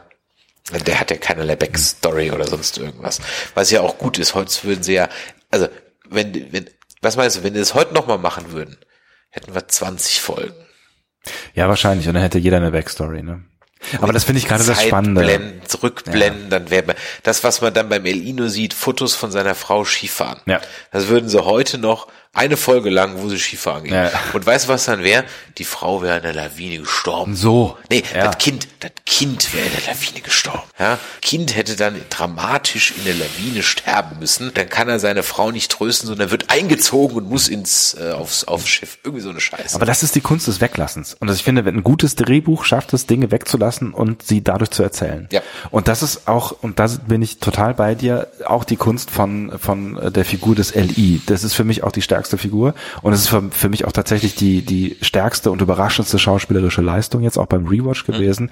Ähm, weil, ähm, ja, Klaus Wennemann kennt man halt, du hast es eben am Anfang gesagt, als der Fahnder, ja, mein Gott, äh, Vorab ist Krimiserie halt, Vorab ne? Krimiserie, so, ne, solides Ding, so, aber es ist jetzt auch, jetzt glaube ich, jetzt nichts, wo du dir den Arsch abspielst. So. Und ich finde, der spielt sich in dem Ding echt den Arsch ab. Und für mich ist wirklich der Höhepunkt, wo der da dann am, Ende, als die auf dem Grund liegen, alle haben es aufgegeben, einschließlich des äh, äh, Karloin. Ähm, und er arbeitet sich dann Arsch ab und rettet im Prinzip alleine das Leben dieser ganzen Crew. Und was, was da auch in dem Gesicht passiert, in diesen, diesen Stunden, die uns da zusammengefasst werden, Ja.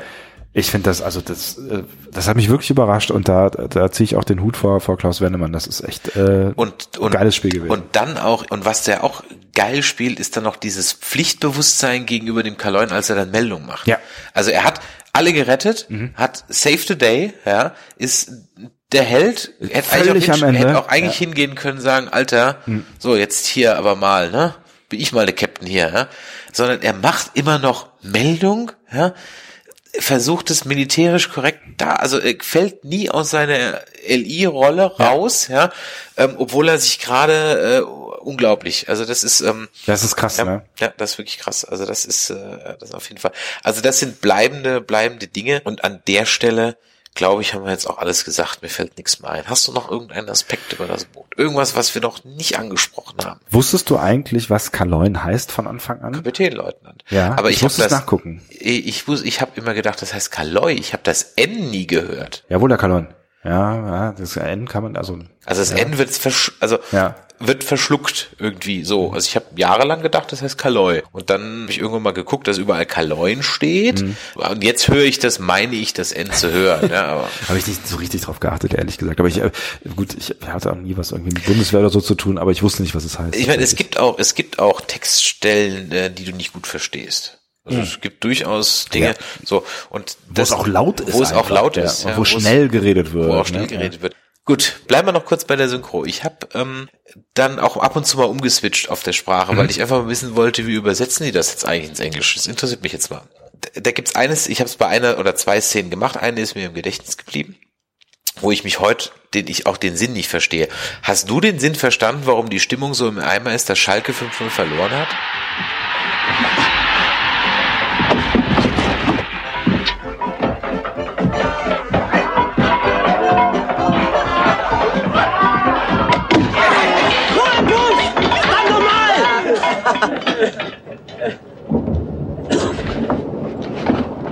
Schlechte Nachrichten, Männer. Was ist los? Schalke hat verloren. 5-0. Keine Chance mehr für die Vorschlussrunde. Doch nicht wahr, verdammte Scheiße! Nee, habe ich auch nicht so richtig verstanden. Das muss ein Insider gewesen sein, oder? Ja, habe ich auch nicht verstanden. Also, ja. also es gab kein Spiel, wo Schalke 5-0 verloren hat. Also Ich- das, das ja. gab es nicht in der Zeit, nirgendwo. Damals gab es im Fußball bei uns noch Playoffs. Also es war äh, und selbst wenn, warum soll das ganze Boot davon betrübt gewesen sein? Gerade im Hinblick auf, dass die aus aller Ja, ja, eben. Ja. habe ich nicht verstanden. Habe ich auch nicht verstanden. Ich habe auch ge erst gedacht, ich hätte mich verhört. Ich habe da tatsächlich nochmal zurückgespult Mhm. und habe da äh, gespult vor allem und äh, und habe das dann nochmal gehört, aber ich habe hab ich auch nicht gerafft. Ja, und da habe ich mal aufs Englische geschaltet, weil ich wissen wollte, was sagt er denn im Ja. Englischen? Und da macht es sogar mehr Sinn, witzigerweise, weil da sagt er nämlich ganz neutral, our team is losing, unser Team hat verloren. Was immer das auch sein mag dann in dem Fall, aber naja, gut. Genau, weil Nicht, dass mit den Deutschen irgendwer Fußball gespielt hätte in der Nationalmannschaft zu der Zeit. Genau, ja. Ähm, aber da macht es zumindest irgendwie Sinn oder halbwegs Sinn. Aber das 5-0, ich habe das nie verstanden. Hm. Wieso, wieso sind denn, Alter, da müsste doch einer im Hintergrund rufen, hier. Habe ich Ja? auch nicht. Aber ich meine, es ist, es gibt Le- Leute, die sagen, ja, ist immer gut, wenn Schalke 5-0 verliert, ja. Aber äh, also das habe ich nicht verstanden. Das war, war so eine Szene, das hat so kein, also ja, keine Ahnung, Punkt. Weiß ich habe ich nicht kein- verstanden. Okay, vielleicht du hast vielleicht es auch nicht ja verstanden. von euch äh, und kann uns kann uns da irgendwie auf die Sprünge helfen. Vielleicht ist es irgendein Insider, den den äh, ja. ja, weiß ich auch nicht. Der uns, der uns da entgangen ist.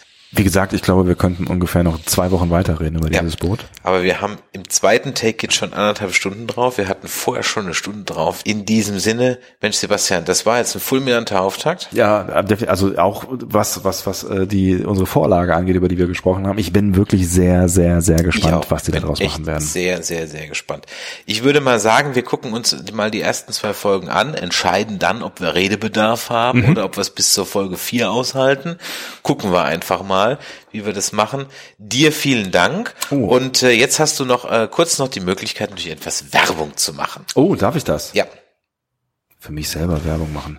Ihr sollt äh, Podcast hören. Hört so viele Podcasts, wie ihr könnt. Und wenn ihr Star Trek mögt, dann schaut mal bei Discovery Panel vorbei. Habe ich gehört, soll ganz gut sein. Also es gibt Leute, die behaupten das. Ja. Sind vielleicht auch Lügner. Und ihr seid uns, äh, was Discovery Panel, äh, Discovery angeht, sogar schon voraus, weil ihr habt schon angefangen, die Shorts zu besprechen. Ja. Die sind tatsächlich auch ja. äh, ähm, durchaus äh, sehenswert. Es ist ein bisschen, ein bisschen doof, dass man da immer in die USA verreisen muss, weil die ja hier nicht ausgestrahlt werden ja, aus ja. Äh, Gründen. Ähm, zwei sind mittlerweile draußen und jetzt der zweite, der letzte, Calypso heißt der. Ähm, da, der ist richtig gut. Also den haben wir gerade besprochen tatsächlich okay. in der letzten Folge. Ähm, und den finde ich richtig, also für 15 Minuten sind das 15 wirklich sehr sehenswerte Minuten, die ich an der Stelle auf jeden Fall empfehlen kann. Wenn ihr in die USA kurz reisen wollt, um euch den anzuschauen, äh, tut das. Sind die ein Build-up für die nächste äh, Season oder? Nicht wirklich. Ich glaube, es ist so ein bisschen so, wir erhalten das Gefühl so ein bisschen aufrecht, wir bleiben so ein bisschen auf der Discovery drauf. Bei der ersten Folge bei Runaway ähm, ist, kann es schon noch eine Bedeutung haben, irgendwie für die Staffel. Äh, Ob es eine tragende Bedeutung sein wird, eher nicht, aber es könnte eine Randbedeutung haben. Jetzt die Folge Folge Calypso hat, glaube ich, äh, okay. nichts, kein, also da kann es keinen Querverweis geben. Prima. Also dann könnt ihr dort auch einschalten. Ähm, dann geht's ja im Januar weiter. Aber auf jeden Fall hört ihr das zarte Stimmchen von Sebastian nochmal früher, meins auch, nämlich so irgendwann in zwei, drei Wochen auf jeden Fall, wenn es dann losgeht, wenn wir die ersten zwei und oder vier Folgen von der Fortsetzung von Das Boot besprechen. Wir freuen uns von Nerdizismus immer, und das gilt für jeden Podcaster, über Feedback. Was sind denn eure Erinnerungen an das Boot? Habt ihr das als Kind gesehen? Habt ihr das als äh, äh, Jugendlicher, Erwachsener gesehen? Oder guckt ihr es jetzt erst, weil wir drüber gesprochen haben? Schreibt's doch mal in die Kommentare, was eure Highlights in dem Film waren oder von dem oder von der Serie waren. Und äh, hinterlasst uns mal ein Like bei Facebook oder bei Twitter oder bei Instagram oder auf Vero, wobei das darf ich ja nicht mehr sagen, sagt der Michael. Ähm, ihr könnt uns auch eine E-Mail schreiben oh. an info@nerdizismus.de und Bewertungen bei iTunes sind sowieso immer das aller allerbeste und für die, die alles das nicht machen wollen, dann hört's wenigstens auf Spotify. So, in diesem Sinne, ähm, was auch immer ihr getan habt, macht es weiter, bleibt brav anständig, Hände über der Decke und in diesem Sinne, Sebastian, bis zum nächsten Mal. Bis zum nächsten Mal. Ciao. Tschüss.